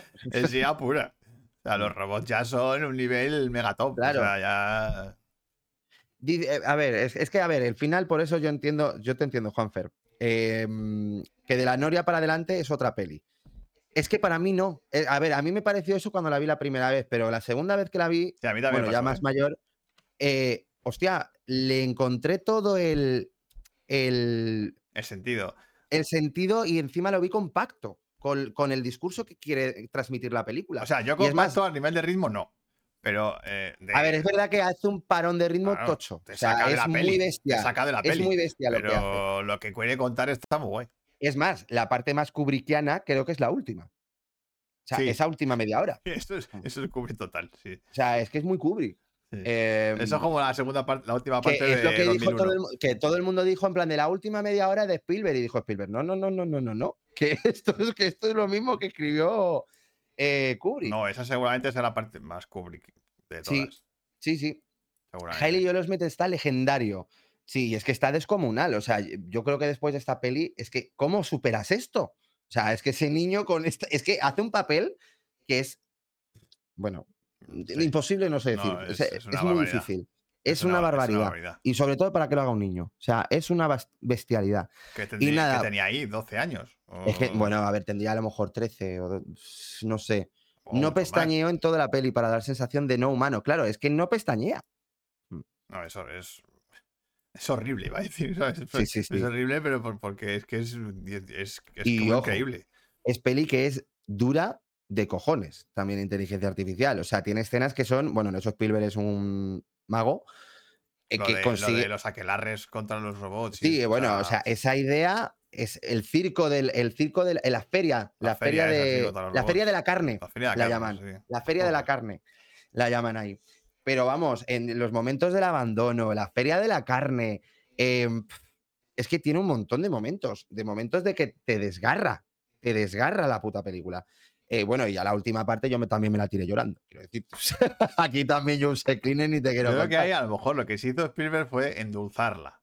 Endulzarla eh, la parte un final, poco. La parte final de los. A ver, también lo hace, lo hace John Williams, quiero decirte, porque con la banda sonora que es muy bonita, es preciosa. O sea, de verdad, de lo mejorcito que tiene John Williams. Sí, eh, no, bueno, es que... Lo endulza ahí, ¿sabes? Y es Pinocho. No, sí, es, es, es la historia de Pinocho. Y, sí. a ver, es cierto que, como dices tú, Juanfer, que si termina donde la Noria, el final habría sido redondo. Pinocho redondo de Pinocho. O sea, de, hostia. Como pues peli, final... como peli, es Sí. redonda. Si Podría haber ahí, acabado ahí. si termina ahí redonda. Ahora, te mete una- un epílogo Mm. que hace que se rompa un poco la estructura de la peli, pero Mm. te aporta un dato más que, que lo hace más interesante. hace más en la- En la, interesante. reflexión. Mm. Entonces, Claro. bueno, pues eso es lo que tiene ella. Mm, Sí, es, eh, por eso mismo, o sea, yo entiendo que a gente no le guste, a mí me flipa, o sea, me parece de las más arriesgadas de Spielberg, ¿eh? O sea, también te digo. Pero, y bueno, hecha, los efectos visuales de esa película no han envejecido nada, Nada, y es pero- del 2000. Sí. Bueno, que encima tuvo la movida, no, de 2001, porque tuvo la movida del 11 y tuvieron 11S. que quitar las torres Sí. gemelas. Sí, de- de la versión, en el DVD. peli. en el DVD. Sí, sí, en el DVD, porque en el cine no podían. vale, eh, Jarvis de Iron Man. Jarvis ¿Eh? es el, ¿quién es el bicho de Jarvis? Supongo es, que es Jarvis el es que el- habla, el- el la traje. inteligencia que le habla, ¿no? El traje. El traje. Eh, nada, otra pestaña para verla de nuevo. A ver si, la ve- a ver si es que la vi también en mal momento, dice la Laura. Eh, bueno, y la escena de comiendo espinacas, que te pone los pelos de punta, sí, también. Eh, es que tiene un montón, eh, inteligencia artificial tiene un montón de escenas. O sea, un huevo. Un bueno, huevo. esa dualidad, ese enfrentamiento entre el niño real y el robot, o sea, ¡buah! O sea, es que te indigna, te, te pone malo. No, no, te sé. pones de los nervios. Es que te, Te pones de los nervios. Es- Bueno, y todos los actores están fantásticos, o sea, todo. Es que todo en la peli está muy bien, es que no puedo poner ningún pero. verdad que trata el tema desde mm, con mucha amplitud, el tema de la inteligencia artificial. Sí, Lo trata con, con muchos conflictos. Entonces, Ahora, está muy guay. se lleva unas hostias el niño que no os lo podéis ni creer. Ah, es O una sea, es como, ya bueno, es claro, pero una máquina que, que, claro, ¿hasta qué punto es una máquina? Claro, por eso, por eso. Que... de, de eso va la cosa. Yo me acuerdo de la parte final, cuando intenta llegar a la ciudad y se encuentra con todo lo que. pf, Madre mía, sí, no digo más. Yo flipé con los arqueólogos en el hielo. Claro, es que esa parte es la que te deja más what the fuck. Sí, es un what the Mm. fuck. Es un what the fuck. Mm. Y la escena del abandono es terrorífica en el buen sentido. Bueno, es que esa escena es desgarradora. O sea, se te rompe el alma viendo esas. Bueno, el plano del retrovisor del coche es tremendo. Es que tiene mucho, tiene muchas escenas, tiene muchos planos, tiene mucho de todo. El niño viendo cómo están destrozando a los a su a la, compa- a la- su compañera de cuarto y la están descuartizando. O sea, es que la peli es, es- es tremenda. Ay, pues ya dice, está. dice Mini Jack. Dice, el espejo de Blancanieves seguro que era una IA. No tengo pruebas, Ese pero tampoco gustado. dudas. Ese me ha gustado. Ese me ha Ese. gustado, cierto. El que quiere guay. ser un niño de verdad y la escultura con alas del final es su hada madrina. Claro. Claro, claro, claro. Mm, Si es que es Pinocho. mm. O sea, es muy Sí. evidente que es Pinocho en la parte final. Ah, Dice el pobre no tendría los ojos llenos de cataratas al final del rodaje porque no podía ni pestañear. es verdad. Tenía Ay, que tener vale. un tío ahí con un lacrimal ahí echándose en Sí, el sí, ojo. sí. Madre mía. Total. Pues ya os digo. Inteligencia artificial, peliculón. Bueno, Muy buena. Pues yo voy a decir mi número uno. Mm.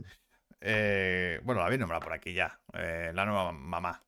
Sí, Que es Los Replicantes. claro. Blade Runner. Y esto es IA, lo que pasa que, claro, es una IA mucho más tan avanzada que, que son eh, eh, réplicas biológicas. Claro. Entonces ya, ya ni siquiera son máquinas, No, no, no. son personas. Entonces son personas que lo único que les diferencia es que tienen una fecha de caducidad. Que les han puesto una fecha de caducidad de cuando tienen que morir. Y, y claro, creo que esta es la que lleva más allá el planteamiento de, la, de dónde está la línea entre el ser humano y la inteligencia, artificial. Y, es verdad que la cruza totalmente. Ahí mm. están las teorías de que si en teoría Harrison Ford también es un replicante. Es un replicante. Todo este rollo de sus sueños, de los recuerdos que les inyectan desde que nacen. Eh, te plantea todas las dudas incluso de ti mismo. Es decir, ¿y si soy mm. yo un puto robot? Claro. Y me han inyectado recuerdos y vete a saber, ¿no? bueno, un poco como en Matrix, que decirte, estoy en Matrix, en realidad vivo Matrix. Sí. Mm. Y, por supuesto toda la escena final. Sí, bueno. Con todo el mítico, el mítico monólogo final donde te das cuenta de que la inteligencia artificial, pues al final es como un humano y mm. tiene empatía y es capaz de salvar a la persona que le quería matar. Sí. Y, y, bueno, pues eso, todo ese discurso final donde ves que no hay diferencia ya entre un ser humano y una inteligencia artificial. A mí me gusta bastante, pues ya hablando de los, de los distintos finales de Blade Runner, me gusta bastante el, el final de, en el que vemos el coche, el final feliz, ¿sabes? ¿Sabes cuál te digo? el, del coche con Rachel. Donde él va hablando de, Rachel y de por qué. De que el hecho de que no tenga caducidad hmm. la hace directamente humana. Dice, ya, pues da igual. Es, es como un humano cualquiera. Claro. Morirá cuando tenga que morir, igual que yo. Hmm. Igual que yo, claro, ese es el tema. ¿Qué diferencia hay ya entre ella y yo? Pues hmm. nada. Entonces, nada. Entonces dice, a vivir. Claro, hay que vivir, por eso mismo, habrá que vivir. Me da igual que seas una IA o no, o sea, es que me, la sopla. Eh, dice, dice Juan Fer, Blade Runner son humanos con obsolescencia programada. Sí. Eh, y luego, Oscar, mm, este what the fuck me he quedado un poco así cuando lo he leído. Chicos, si encontraseis un galápago patas arriba a pleno sol, ¿qué haríais? no sé. Pero eso es una no, eso es una pregunta que le hace el, eh, para el, el, Minecraft. El, ah, vale, vale, vale. La, prueba, la prueba para saber si una persona. yo, Blade Runner, a mí, a ver, es una película que me parece muy guay, muy notable, pero un pelín sobrevalorada, ¿vale? no me matéis. Un pelín, o sea, se me hace lenta, o sea, se me hace. Y me agobia mucho el mundo, o sea, de verdad que se me hace muy opresiva la peli. Es que lo es, porque es que. Lo, ya lo sé que es lo que quiere, pero a mí me cuesta verla. Me cuesta, y mira que he hecho revisiones, pero es que me cuesta de verdad. Cine negro, porque además es cine negro, es sencilla, es que es una peli sencilla. Sí, es que es muy sencillita. A nivel de trama es una peli muy sencillita. Lo que pasa que lo que plantea es muy filosófico. A Laura le parece lo mismo que a mí. A mí me parece lo mismo, Manu. ¿Cómo que yo voy a hacer de Ana Laura? Claro, ah, que a mí ah. me parece lo mismo, Manu, ah. lo de, Blade Runner. Sí, sí, yo sé que a mucha gente le resulta lenta o pesada o mm. sobrevalorada. Eh, bueno, eh, a ver, a mí tampoco sobrevalorada y yo sobre todo visualmente creo que es un hito. O sea, en, visualmente es un hito porque tú la ves ahora, que es una peli que tiene 40 años. Y te la crees. Y, o sea, y no ha envejecido nada. Que no ha envejecido nada, macho, 40 años. No ha envejecido 40 nada. 40 putos años. O sea, en ese. Y lo que me gusta a mí, Edward James Olmos. y lo que dice papá es de las pocas pelis que superan la novela. Mm, vaya. Yo verdad que todavía no me he leído el libro. Lo tengo ahí, mm. sí, el de las ovejas. pero... Para tener runner en el título es lento como ella sola, sí. Joder, Dani. Y luego para mí tiene la mejor, bueno, la mejor de. Bueno, Evangelis. La segunda. También. Es que, claro, revolucionó. Para mí es verdad que le, pongo en su sitio de que tiene que estar en donde está, porque revolucionó muo Es que no, revolucionó en muchos aspectos. En muchos aspectos. En muchísimos. Porque el, diseño de producción, los efectos visuales. La banda sonora de Evangelis es única, revolucionaria. No hay otra igual. O sea, Pero que incluso el vestuario, o sea, es que, es que todo. todo. Todo, todo, O sea, hacer creíble un universo, un mundo futuro, que dices, joder, es que, es que te lo crees. O sea, es Tokio. Coño. Y luego el, tener los. El, tener la capacidad de hacer, de mezclar cine negro. Cierto. Con, con cine futurista. Sí, sí, es, es muy arriesgado eso, ¿eh? también. Y como dice Oscar, un saludo a madre, la IA de Nostromo de Alien. Por supuesto. Eh, lo iba a poner yo también, sí. Así que bueno, para mí es el top de las IAs porque es la que lleva a las IAs al límite. Al límite. Al límite de ya al transhumanismo casi. Sí. Entonces, eh, Blade Runner. Blade Runner. Venga, vale. dispara con tus extras. Buah, buah, voy. Venga, la primera, Megan, que se ha estrenado este año y es de terror y me lo he pasado muy bien. Megan, que es la, la muñeca, la muñeca bailarina y que es muy graciosa. Es muy graciosa ella. Luego diría Devs, la serie, ¿vale? Que también trata de una IA un poco extraña. Pero no es una IA, es que es un poco, no sé si meterla aquí del, del rollo. Vale, voy a decir Morgan, otra peli que es con rollo ex máquina, ¿vale? Que salió un poco a la vez, pero esta fracasó, se la olvidó mucho. Ultron, bueno, de la venganza de Ultron, porque Ultron de los Vengadores es un robot. Sí. Vale, Alita, asesinos buena, cibernéticos. Alita. sí, Chapi, Chapi. también, eh, cortocircuito. Sí, Chapi es la del robot, este. sí, sí, sí. Está chulita. Cortocircuito. eh, curso de 1999. eh, que son los profes robots. Esa es maravillosa. Eh. Eva, claro. ¿No la has visto tú esa? Es un mítico, No, mitiquísima de los es que 80. no, Es de terror. Ya, que ya. Sí, sí, creo que sé cuál es, pero no la he visto. Vale, pues son profes que son robots. Sí, que son robots. y son sí. muy hijos de puta. Sí. Vale, eh, eh, luego Eva, española, Evangelion, la serie. Bueno, la- sí, la- el, el- el Más manga. o menos. sí. Sí. eh, Futurama, es- es vender. Vender, Ghost in the Shell. Voy a decir Godzilla, porque está Mechagodzilla también. ¿Vale? Hardcore Henry, que me ha extrañado que no lo hayas puesto, Oscar.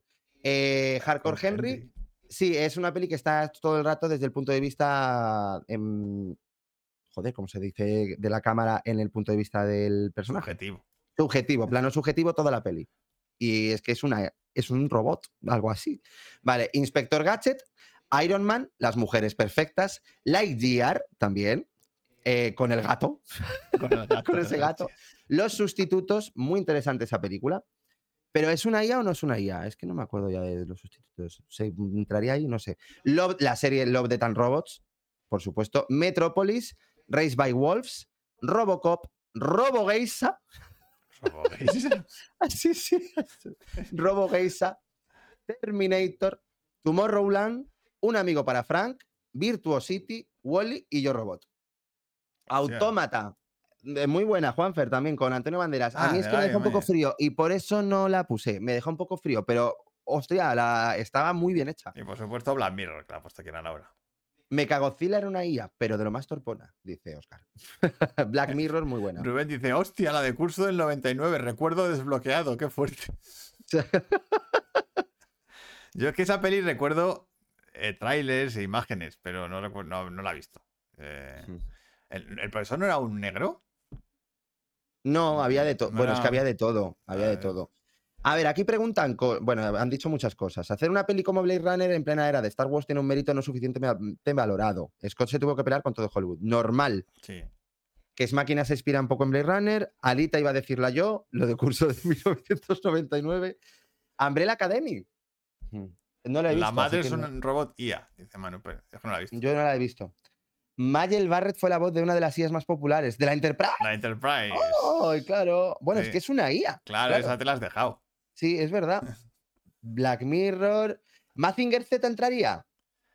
Es que no lo sé, porque Mazinger Z lo- lo- es, un- es una máquina que pilotan. Claro, y, pero es igual que. yo, por ejemplo, Pacific Rim no sabía si meterla, porque es lo Claro, mismo. es igual, son- "Mm, No sé Es yo. como un avión. No, Vale, sé. dice Rubén. Una negra. Hombre, una negra era, que era muy chunga, pero es que era Pangrier. La profesora, que era muy chunga. Los robots de Pacific Rim, la Voyager de la, de la peli de Star Trek. eh, Vale. En Black Mirror hay un capítulo sobre un novio artificial de Joder, repuesto. ese- que vaya tela, ese es tela. ese es que, es es tela, que sí. no, hay muchas. En, Hay muchas En Black Black Mirror hay unas cuantas sí. sobre ella. Muy interesantes. Ese es tremendo. Hay, incluso abe- abejas IAS. Había, sí, es verdad. Sí. Mm. Sí, sí, sí. Vale, yo. Bueno, la verdad es que habéis dicho casi todas las que tengo aquí. ¿no? Lista. Eh, World, Juegos de Guerra, Terminator, Cortocircuito, Robocop, Inteligencia Artificial, Minority Report. Ay, pero Minority Report son- no son IAS. Sí, porque son. A ver. Al- al- Les llaman mecas. No, bueno, mecas es, son- en. No, mecas es en inteligencia artificial. Pero es como un algoritmo que al final in- mm, interpreta el futuro, ¿no? Pero es una. Pero es una IA. Son, es que al final son O personas. son personas, no lo sé. Son personas que Ahí- tienen como un talento. Estaría ahí, ahí. Y por eso los ponen ahí. Ah, bueno, aquí, eh, sí, aquí- Mira, esta no la habéis dicho. ¿Cuál? Moon. Ah, Moon sí. Que tiene al, sí, tiene a, Kevin Spacey. A Kevin Spacey. Sí. Eh, Alien, que lo has visto, lo Bicentenario, Metrópolis, Black Mirror, El Cortador de Césped. Y yo quiero poner, quiero, voy a reivindicar aquí porque sí, porque quiero eh, Matrix Reloaded. Ah, bueno, la segunda, por supuesto. No la primera, que la primera no va de ellas. La segunda es la que va de ellas realmente. Bueno, a ver, la segunda. Bueno, poneros el monólogo del arquitecto. Claro, y ya... poner el monólogo del arquitecto y ahí eh, os pilláis. Y ya sacáis conclusión. Y ya os explota la cabeza. Así que, pues esas. Eh, ¿Qué dicen por aquí? Los clones, Persog. ¿Qué, Persog? ¿Qué es eso? Precogs. Son los de Minority Report. Ah, los Precogs. Ah, vale. Sí. Mm. Magi dice, juego que no tengo Netflix para ver la última de Black Mirror ahora. Alguien comparte, pero si no se puede compartir en Netflix, esa es la mierda. Eh, un saludo a Bruce Dern desde Naves Misteriosas. Ay, esa película la empecé a ver, no, no la terminé de ver, pero no sé por qué. La verdad, no me aburrió, me estaba gustando. ¿eh? Em, bueno. Reloaded es la de los vampiros. Reloaded es la de los vampiros, ¿qué vampiros? Matrix Reloaded, Dani. Matrix Reloaded. No, no. Es que, ¿qué dices? ¿Hay una de vampiros que se llama Reloaded? No tengo ni idea, pero bueno, que no es de ni. Vamos, que es Matrix. Por eso. Eh, vale, bueno, chicos, eh, son las 12 menos cuarto. Sí, las 12 menos cuarto. Mira, creo que a Fellini lo vamos a dejar para la semana que viene. Sí, vale. Eh, Esa es Blaze Reloaded. Los albinos. Madre, y seguís hablando vosotros aquí. Madre mía. Y os ha faltado la más petente de todas, Colossus, de Forgiven Project del 70, que es mi recomendación para todos. Perfecto. Bueno, chicos, pues. Mira el Miguel cómo se queja de la hora como si fuera culpa nuestra. No, no, es culpa nuestra todo. Sin saujo. Sin saujo. Magi, hace 20 minutos estaba hablando con amigas para ver si podíamos compartir. Si no sale, te aviso. Aquí hacemos amistades y todo en, en Bricocines. compartimos todos Netflix. Yo creo que sí se puede compartir, pero es más caro, claro que es más caro. Madre mía. ¿Te imaginas? Vale. Compartimos una cuenta de Netflix por aquí, por el chat. Sí, total, sería maravilloso. Eh, a ver. A ver, frase secreta. ¿Vale? Di. ¿Qué es real? ¿Cómo se define real? Si estás hablando de lo que puedes sentir, lo que puedes oler, lo que puedes saborear y ver, entonces real es simplemente señales eléctricas interpretadas por tu cerebro. La ha adivinado Magi enseguida. Ahora, ya está. Estará fácil. Ya está, ya te lo digo yo. Estará fácil. Estará fácil. Ala. Matrix. Morfeo, cuando habla con Neo y le presenta lo que es Matrix. El truco final, origen, el perfume. Dice Manu Pérez, eh, Sanadú. Sanadú. Hombre, bueno, Sanadú, ojo, que a lo mejor hay días ahí, ¿eh? Bueno, hombre, bastantes. Hay mucha locura ahí. Pues yo ni me acordaba. ¿No te acordabas pues de la frase tú? Pues yo tampoco mucho. Iba a decir origen, fíjate. Anda. Showgirls. sí. Sanadú, la creo que esto, esto, se lo dice. Eh, hoy se me había el nombre de. ¿Malón? ¿No? ¿Molly? ¿No? ¿Cómo se llama? Eh, Nomi, Nomi Malón. No, mi malón. Esto, este discurso lo, dice Naomi. A Crystal Connors. Es un monólogo muy Full son comodín. Bueno. En Sanadú lo que no hay es inteligencia. y esto es, solo artificial. Dice Sanadú, la inteligencia artificial del guionista es que total. A ver. Bueno, vale. que... A ver, ¿y ahora qué hacemos? ¿Qué ha pasado? Hostias, hostia, esto no ha pasado nunca. No. un cuádruple empate. Pues nada, em, si hay un cuádruple. ¿Qué hacemos? Decidimos nosotros. Pues hacemos una cosa, decidimos nosotros, pero no lo vais a saber hasta la semana que viene. Ah, pues me parece muy buena. Vale. Así que hasta el lunes que viene no sabéis de qué vamos a tratar. Que lo resuelva ChatGPT. Pito, pito, gorgorito. vale. Ok. Pues nada, decidimos nosotros, Bueno, Ya la semana que viene. Genial. Adiós. A ver. Chaito, chiquis. Bueno, chicos, que hay que irse a dormir, que son las 12 menos 10. Joder, resolvedlo con una IA, dice Oscar. Demasiado tarde. Ya está. Sí, sí. Cerrado. Bueno. Bueno, chicos, que ha sido un placer. Muchas gracias por todo. Os queremos. Y ya sabéis, dar las gracias a Juan Pedro, Clara, Oscar, Iván, Robert, Sergi, eh. Petricor, Eva, Rafa, Rubén, Morla, Freya y Rafa Gómez, nuestros mecenas. El director la semana que viene, Laurita. ¿Qué? ¿Qué director? ¿Qué dices? Dice, el director la semana que viene. Ah, bueno, el director, sí, a Fellini, de Fellini hablamos la semana que viene. Que hoy ya, sí, porque se nos ha alargado mucho. Hoy no ha dado tiempo. ¿vale? Así que eso, la semana que viene nos vemos a las 10, como siempre. Pasad muy buena semana, os queremos mucho. Y que viva el cine. Eso, que viva mucho. Chao. Felino está tristini. Felino está tristón. This is.